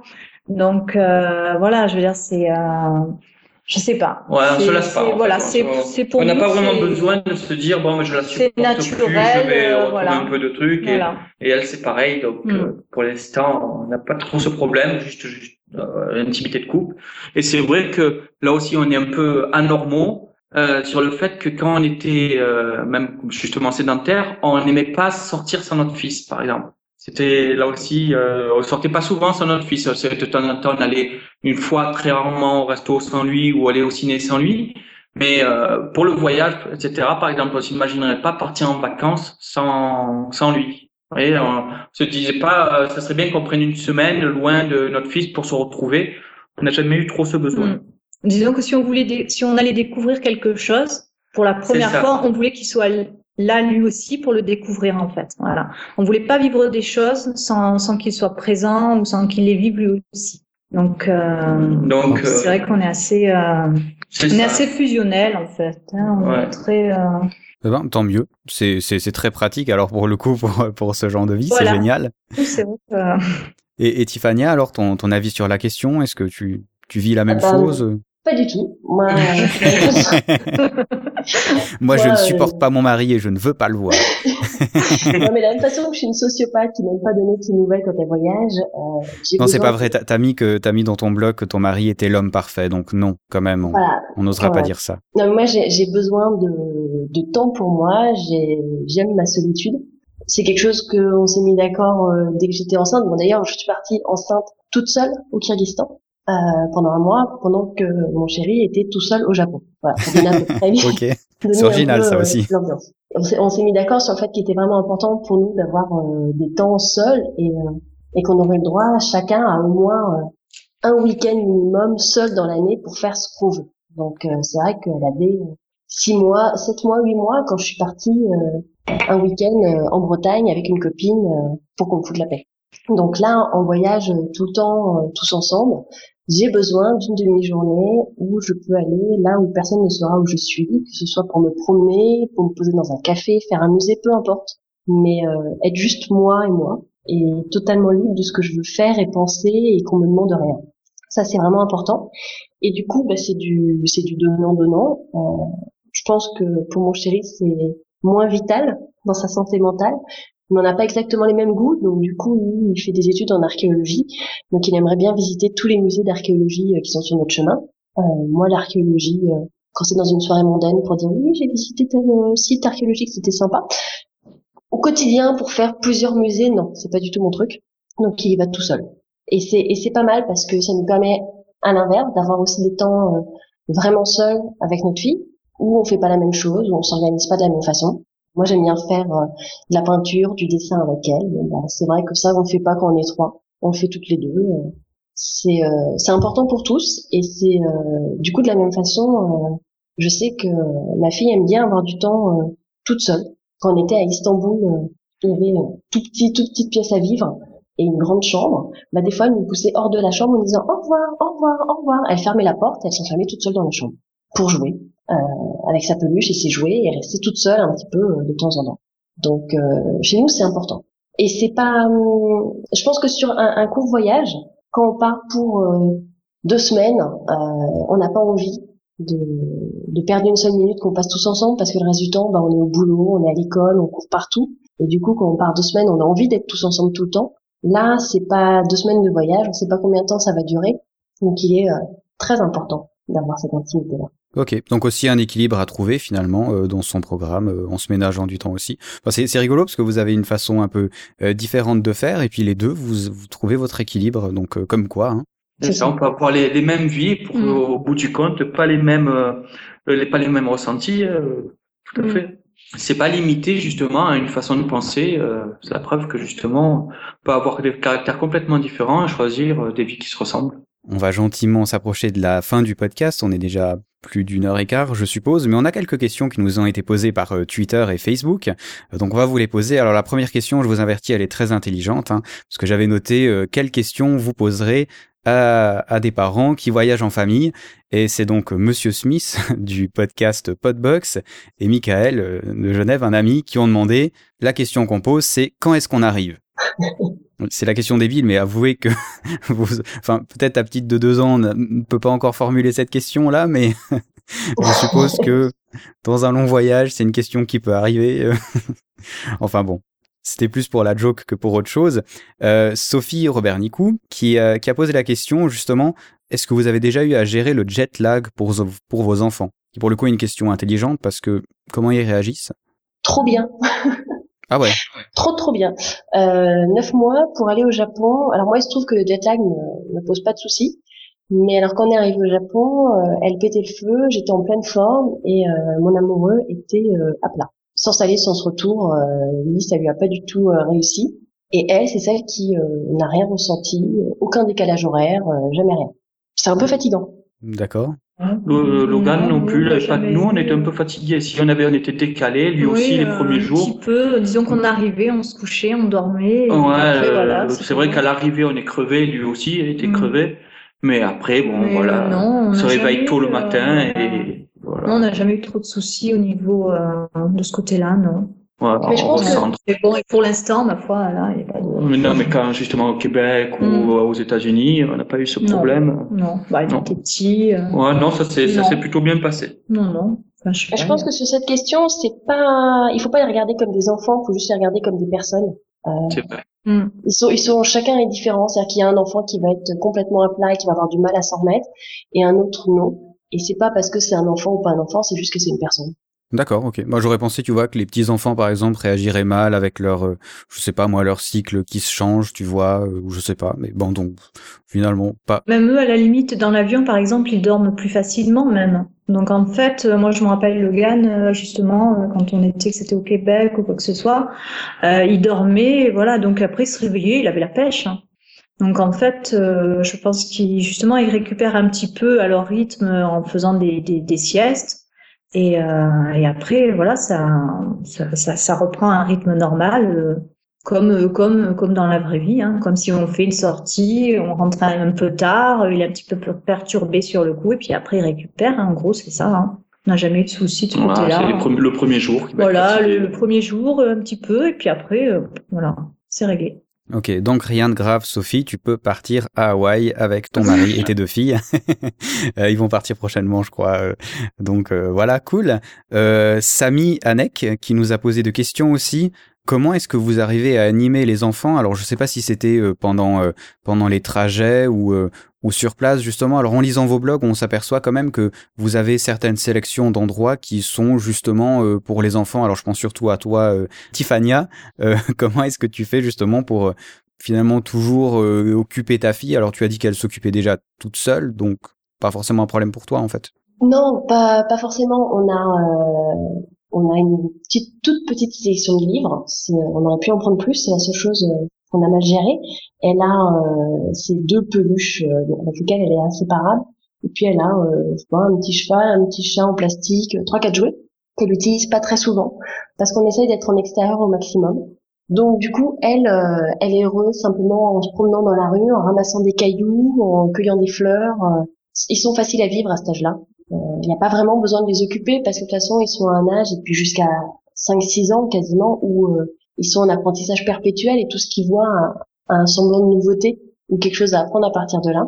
Le plus dur va être éventuellement les transports. S'ils dorment pas, faut réussir à les occuper. Donc il y a les autocollants qui marchent bien. Mhm. Et sinon, on doit avouer que pour certains transports, on, on lui met des dessins animés parce que sinon, on s'en sort pas. Oui, bon, ben ça c'est pas, c'est aussi une facilité technologique de nos jours. Hein.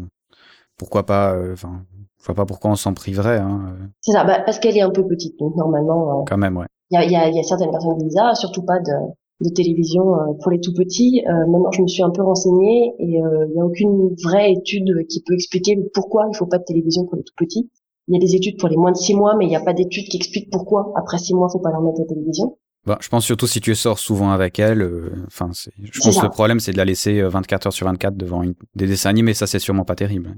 Les, les temps de transport, euh, ça l'occupe bien et euh, surtout dans l'avion, par exemple, où elle n'a pas le droit de bouger, notamment euh, bah, dès qu'il faut attacher sa ceinture. Mhm. Ça, elle a un peu de mal parce que bon, quand ils sont tout petits, ils ont quand même besoin de, de s'égourdir les jambes, mais ils comprennent pas pourquoi il faut rester assis alors que la dame là, elle est debout. Mhm. C'est un peu difficile. c'est vrai que c'est complètement illogique. Hein. Je comprends pas non plus, franchement. Donc euh, là, l'ordinateur est bien à ce niveau-là.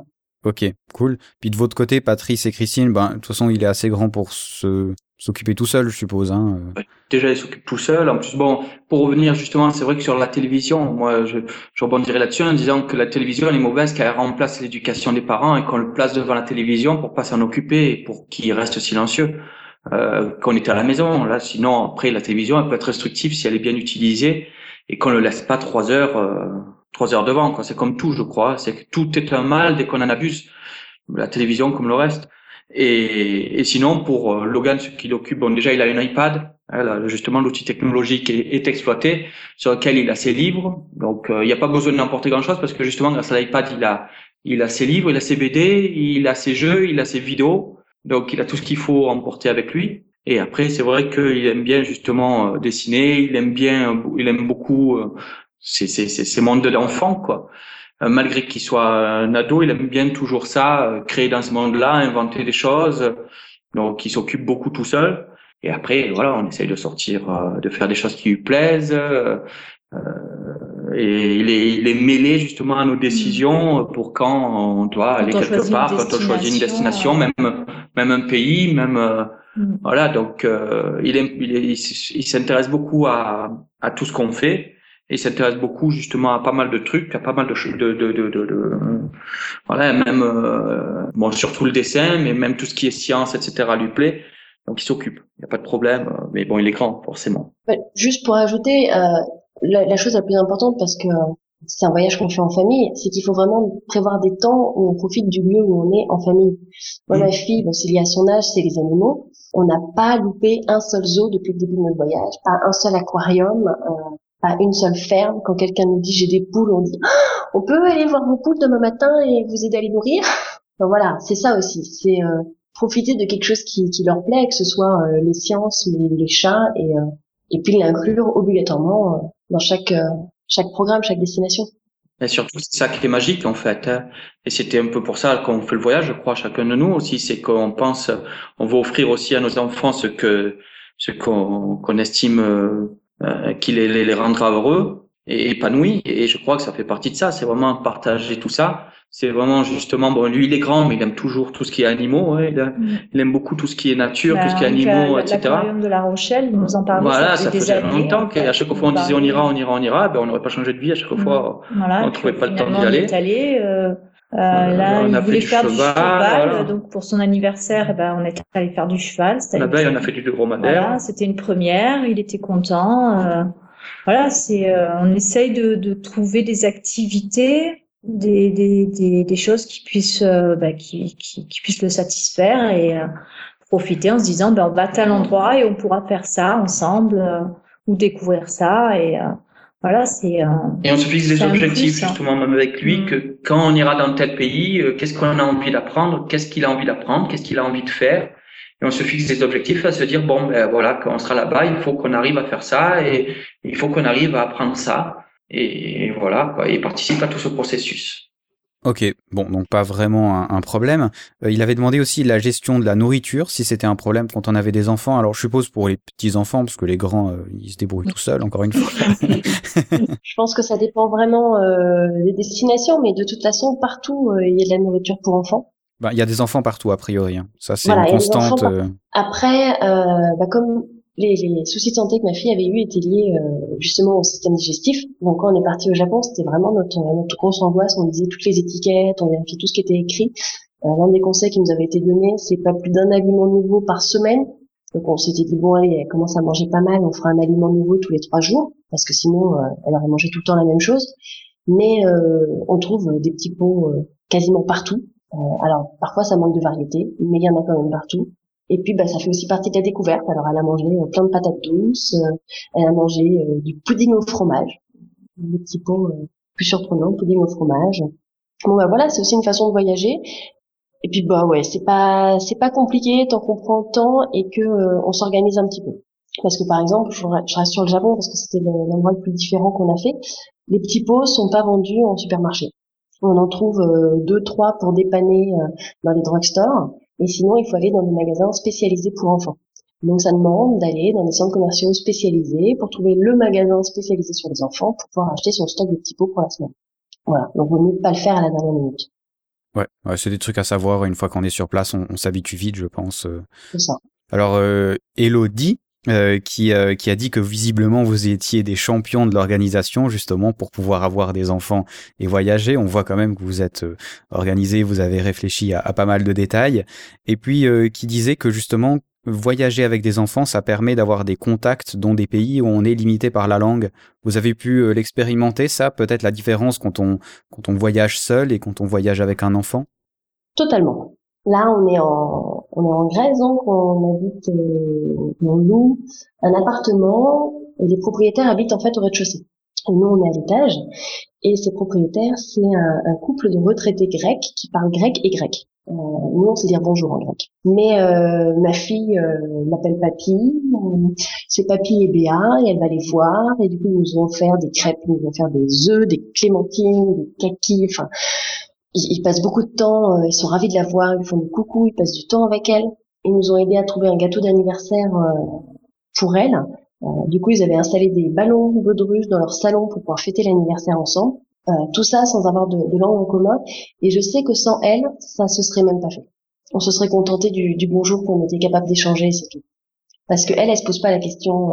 Il y a un chat qui est juste devant la porte, bah elle va devant la porte. On lui donne un gâteau, elle prend le gâteau, puis elle va s'installer dans le salon. Et eux, comme c'est une petite fille de deux ans, ils sont ravis qu'elle vienne s'installer dans le salon. ils n'ont pas de petits enfants, ils en sont complètement euh, gaga. Et ce qui marche, c'est qu'elle est petite. Et c'est ça dans tous les pays. Ça, ça m'étonne pas. Hein. C'est, le cas de la majorité des voyageurs qui le disent, et c'est tant mieux. Hein. C'est vrai que mm. ouais, les enfants, c'est. C'est après qu'elle grandit. Mm. Mais c'est vrai que quand on, on notait ça aussi quand elle était tout petit, justement, quand on était euh, dans notre pays. C'est vrai que c'est vraiment une aide parce que bon, euh, il est tout petit, il est mignon, et tout le monde a envie justement de voilà, demander son âge, s'approcher. Et, ça attire justement une, une, euh, des échanges qui sont plus faciles c'est vrai qu'ils sont plus qui sont mm. facilités alors que après ado euh, oui ado après ouais, c'est vrai que c'est voilà il, il n'ose pas trop parler aux gens euh, c'est c'est plus pareil. Après il, mm. il est il est un peu plus ours il est un peu plus grand enfin voilà il va pas aller demander le bonbon qu'il y a sur l'arbre à bonbons et prendre tous les bonbons dans l'arbre à bonbons. C'est ça se fait plus après. Donc c'est vrai que ça aide beaucoup quand il est petit et que ou alors il faut le déguiser en petit enfant pour nous, nous aider, non Mais c'est vrai que c'était sympa ça. Mmh, c'est plus difficile. C'est vrai que ouais, ouais. Ça c'est une belle époque. Ça aide à aller, ça aide à aller vers les gens plus facilement parce que c'est eux qui mmh. viennent aussi. Donc voyager avec un petit enfant, a priori, ça peut même être un avantage. Ça aide, ouais.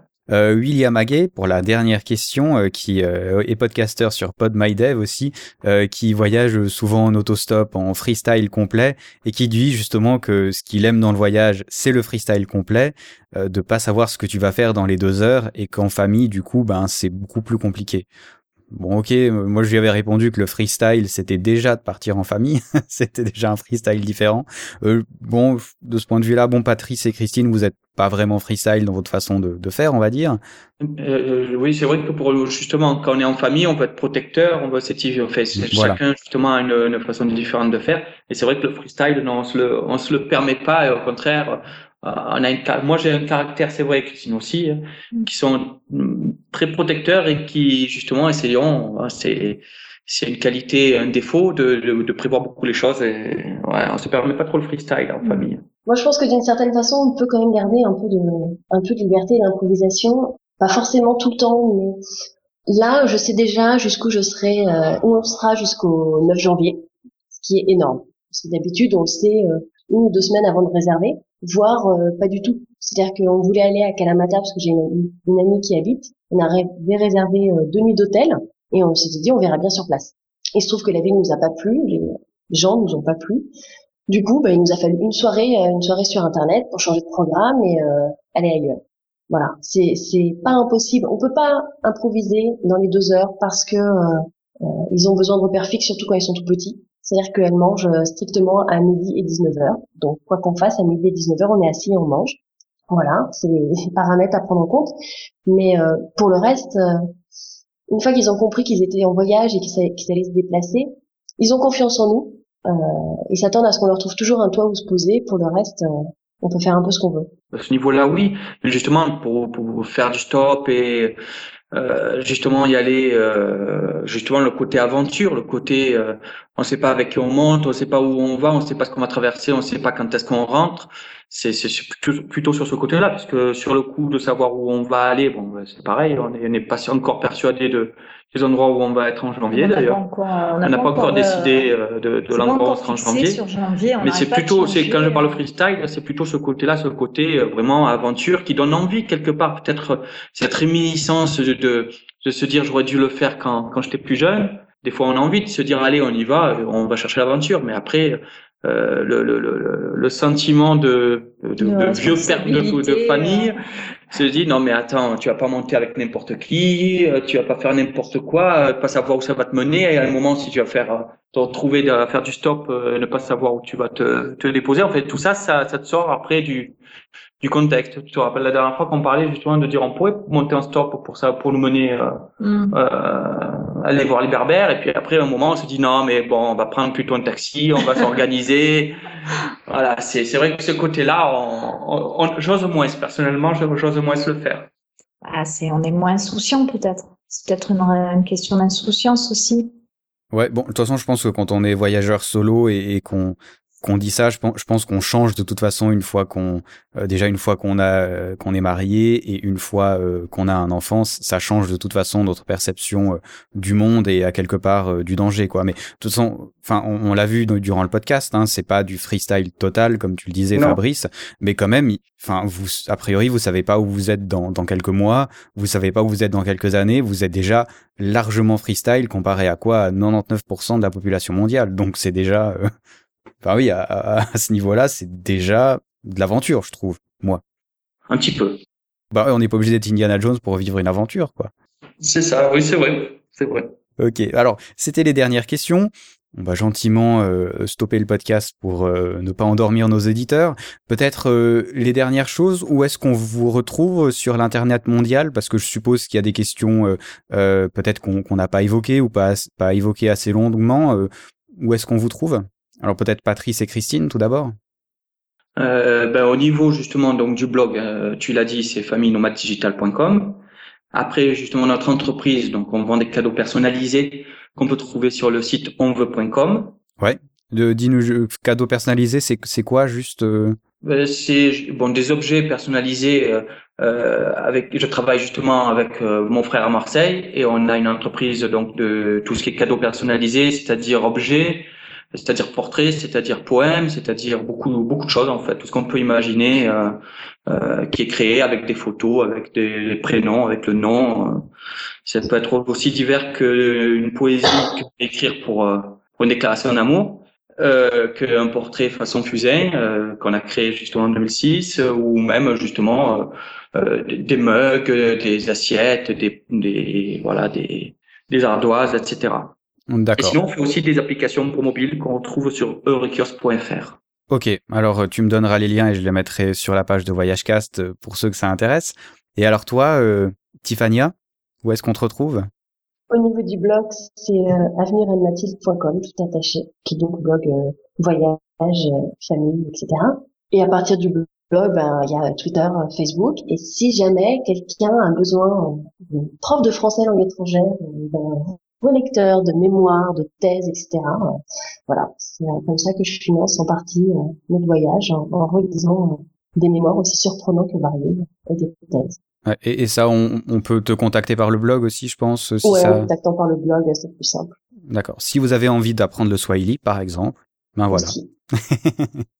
ok, c'est super. En tout cas, ça m'a fait vraiment plaisir de vous recevoir sur VoyageCast. Je pense qu'on a évoqué le sujet euh, euh, d'une façon assez sympa et puis j'espère qu'on aura répondu aux questions autant des célibataires qui se disent qu'ils vont perdre leur liberté euh, le jour où ils seront mariés et le jour où ils auront des enfants et en même temps de répondre aux questions de ceux qui ont des enfants et qui se disent qu'ils voudraient peut-être justement franchir le pas mais qui savent pas trop comment. Ça m'a fait vraiment plaisir de vous recevoir et puis petite personnelle, je trouve que vous êtes vraiment mignon comme couple. On se connaît pas du tout mais euh, c'est c'est vraiment chouette de voir euh, des familles qui fonctionnent comme ça, qui essayent de de faire des choses différentes. Euh, ouais, ça, ça, fait vraiment plaisir, franchement. Merci. Merci. Et puis alors on se dit peut-être à une prochaine sur Voyage Cast. Ben une prochaine, ce sera volontiers. À bientôt. ok, alors bonne soirée. Bonne soirée. Bonne soirée. Bonne soirée. Nous leur avons fait passer plusieurs tests, dont celui de l'incitation. Hmm. 5 de plus. Le vieux test des bonbons. Exactement. Qu'en penses-tu? De quoi? Ne mange pas, hein Des enfants, voyons. Tu dois en choisir un. On doit trouver un modèle pour le robot. Attention, je reviens dans deux minutes. Ceux-là ne font pas l'affaire. Aucun. Je sais pas, ils sont pff, ennuyeux. Ennuyeux? Oui, ils sont ennuyeux. 5 de plus. Qui aura envie de vivre avec ses gosses? Leurs parents, par exemple? Ah, eux, ils comptent pas. Non. Un enfant quelconque donnera un robot quelconque. Et encore merci à Patrice, Christine et Tiffania d'avoir participé au podcast. On n'oubliera pas aussi de remercier le mari de Tiffania qui s'est occupé de sa petite. On l'entend d'ailleurs au début du podcast et je trouve ça très mignon.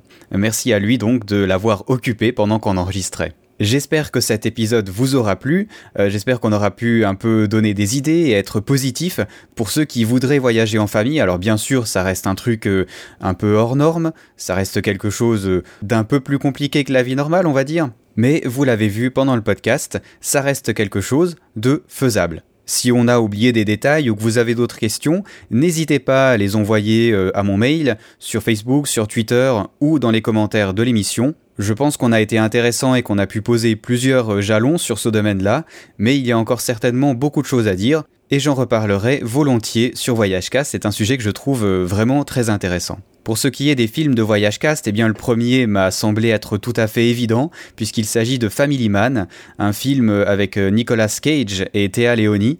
Euh, c'est une comédie, c'est vrai, ça reste léger on va dire, mais j'aime vraiment. C'est chouette, c'est tout calme, c'est tranquille, c'est mignon. C'est un film qui était sorti pour euh, Noël de je me rappelle plus quelle année, et c'est vrai que c'est trop tranquille, c'est tout sympa, et c'est absolument parfait pour regarder un film dans les longues soirées d'hiver bien froides, avec un bon chocolat chaud à la main. Et le deuxième film est un film que j'aime énormément, que oui je sais pas, il y a vraiment beaucoup de choses qui me plaisent dans ce film. Alors déjà c'est de la science-fiction et vous commencez à le savoir, j'aime beaucoup la science-fiction, mais c'est de la science-fiction vraiment light, qui ne cherche pas à nous émerveiller simplement avec des effets spéciaux, un peu comme les derniers films de SF qu'on a vus au cinéma, hein, un scénario minimaliste pour beaucoup d'effets spéciaux qui claquent mais rien derrière. Là, on a vraiment des bonnes idées, un truc chouette, une réalisation sympa. Ça a été tourné en Suisse, en partie, donc euh, les paysages sont euh, assez jolis. Comme acteur connu, il n'y en a pas vraiment. Il y a Daniel Brühl, que vous avez peut-être vu dans le film Rush, qui est sorti au cinéma sur la vie de Niki Loda, qui est aussi un très bon film que je vous encourage à voir. Pour le coup, euh, je connaissais pas du tout la vie de Niki Loda et euh, a priori ça ne m'intéressait pas du tout, mais le film est vraiment très très bon. Et puis il y a l'acteur de Thor dedans. J'étais certain que c'était un très mauvais acteur, hein, parce qu'il faut dire que Thor, bon ben ouais, voilà quoi. On va pas en parler, mais c'est pas terrible. Alors que là, dans ce film-là, dans Rush justement, il est très très bon. Et il y a Daniel Brühl qui joue justement le rôle de Niki Loda, qui est excellentissime. Eva donc, pour vous résumer, c'est un ingénieur qui travaille à la faculté de robotique qui doit faire un enfant humain et je vous vois venir en disant que ça va certainement ressembler à Intelligence artificielle de Spielberg. Eh ben non, pas du tout ce qui ne l'empêche pas d'être vraiment très intéressant et d'avoir quand même des, jolies scènes, hein, vraiment. Euh, euh, bref, c'est chouette, je l'aime beaucoup. J'espère que je vous ai donné envie de le voir. Alors, il n'est pas facile à choper hein, parce que c'est un film qui est sorti euh, en très petit budget, on va dire. Mais juste pour vous rappeler, votre ami internet possède à peu près tous les films qui existent. N'hésitez pas à aller dans vos meilleurs sites de streaming, ça vaut vraiment la peine. Je vais m'arrêter de me causer dans pas longtemps, juste pour vous dire que dans le prochain Voyage Cast, nous parlerons de la Thaïlande avec Sil, un grand podcasteur de podcast science. Vous l'avez certainement déjà entendu sur ce superbe podcast. Si vous ne l'avez pas encore écouté, vraiment, courez-y. On a parlé de la Thaïlande donc, et ce qui est très drôle, c'est qu'on était censé faire un podcast d'à peu près une heure et demie sur le voyage en Thaïlande et qu'est-ce qu'on y faisait. Puis finalement, on a tellement parlé du pays qu'on n'a pas vraiment eu le temps de vous en parler d'un point de vue touristique. Ce sera donc un peu comme pour le Japon, l'épisode 1 sur la Thaïlande. On a parlé de beaucoup de choses, c'est un pays excessivement intéressant. On a évoqué beaucoup de sujets vraiment différents que je pensais pas forcément aborder sur Voyage Cast, mais qui pour moi font partie intégrante du voyage et de la connaissance d'un pays. Ce qui est certain, c'est que si vous désirez aller en Thaïlande, il vous faut absolument écouter ce podcast, vous y apprendrez beaucoup de choses très intéressantes. Et puis, je, je suis obligé de vous le dire vraiment, mais le prochain prochain podcast est déjà enregistré et on a fait un podcast sur la Corée du Nord. Et je vous jure, que c'est super intéressant. Vous allez certainement adorer. Euh, je suis tellement impatient de le sortir que j'ai presque envie de vous le sortir demain. Mais non, j'ai pas le temps. Et en plus de ça, ça sort toutes les deux semaines. Hein, je suis obligé de m'y coller. Mais vraiment, ça va être deux podcasts vraiment très intéressants. Alors, on se dit à la prochaine. Je vais juste vous faire envie en vous disant que la semaine prochaine, mercredi, donc euh, une semaine exactement après la sortie du podcast, je serai dans l'avion en direction la Chine, puis les Philippines. À tout hasard, si vous êtes un auditeur de Voyage Cast et que vous habitez aux Philippines, n'hésitez pas à rentrer en contact avec moi via le blog ou par mail. Je me ferai un plaisir de vous visiter si c'est possible. Alors, on se dit à la prochaine. J'espère que comme moi, vous aurez la chance de passer Noël et le Nouvel An au bord de la plage, les pieds dans l'eau, avec le soleil et une température de 30 degrés. Sinon, eh bien, couvrez-vous, il va faire très froid. Ah, et j'allais oublier, je vous laisse avec All is Full of Love de Björk, que j'aime énormément et que j'écoute ces temps. Elle est toute calme, elle est toute tranquille, elle est toute mignonne. Et finalement, oui, je crois que ça va bien pour clôturer ce podcast. Allez, à ciao, bonsoir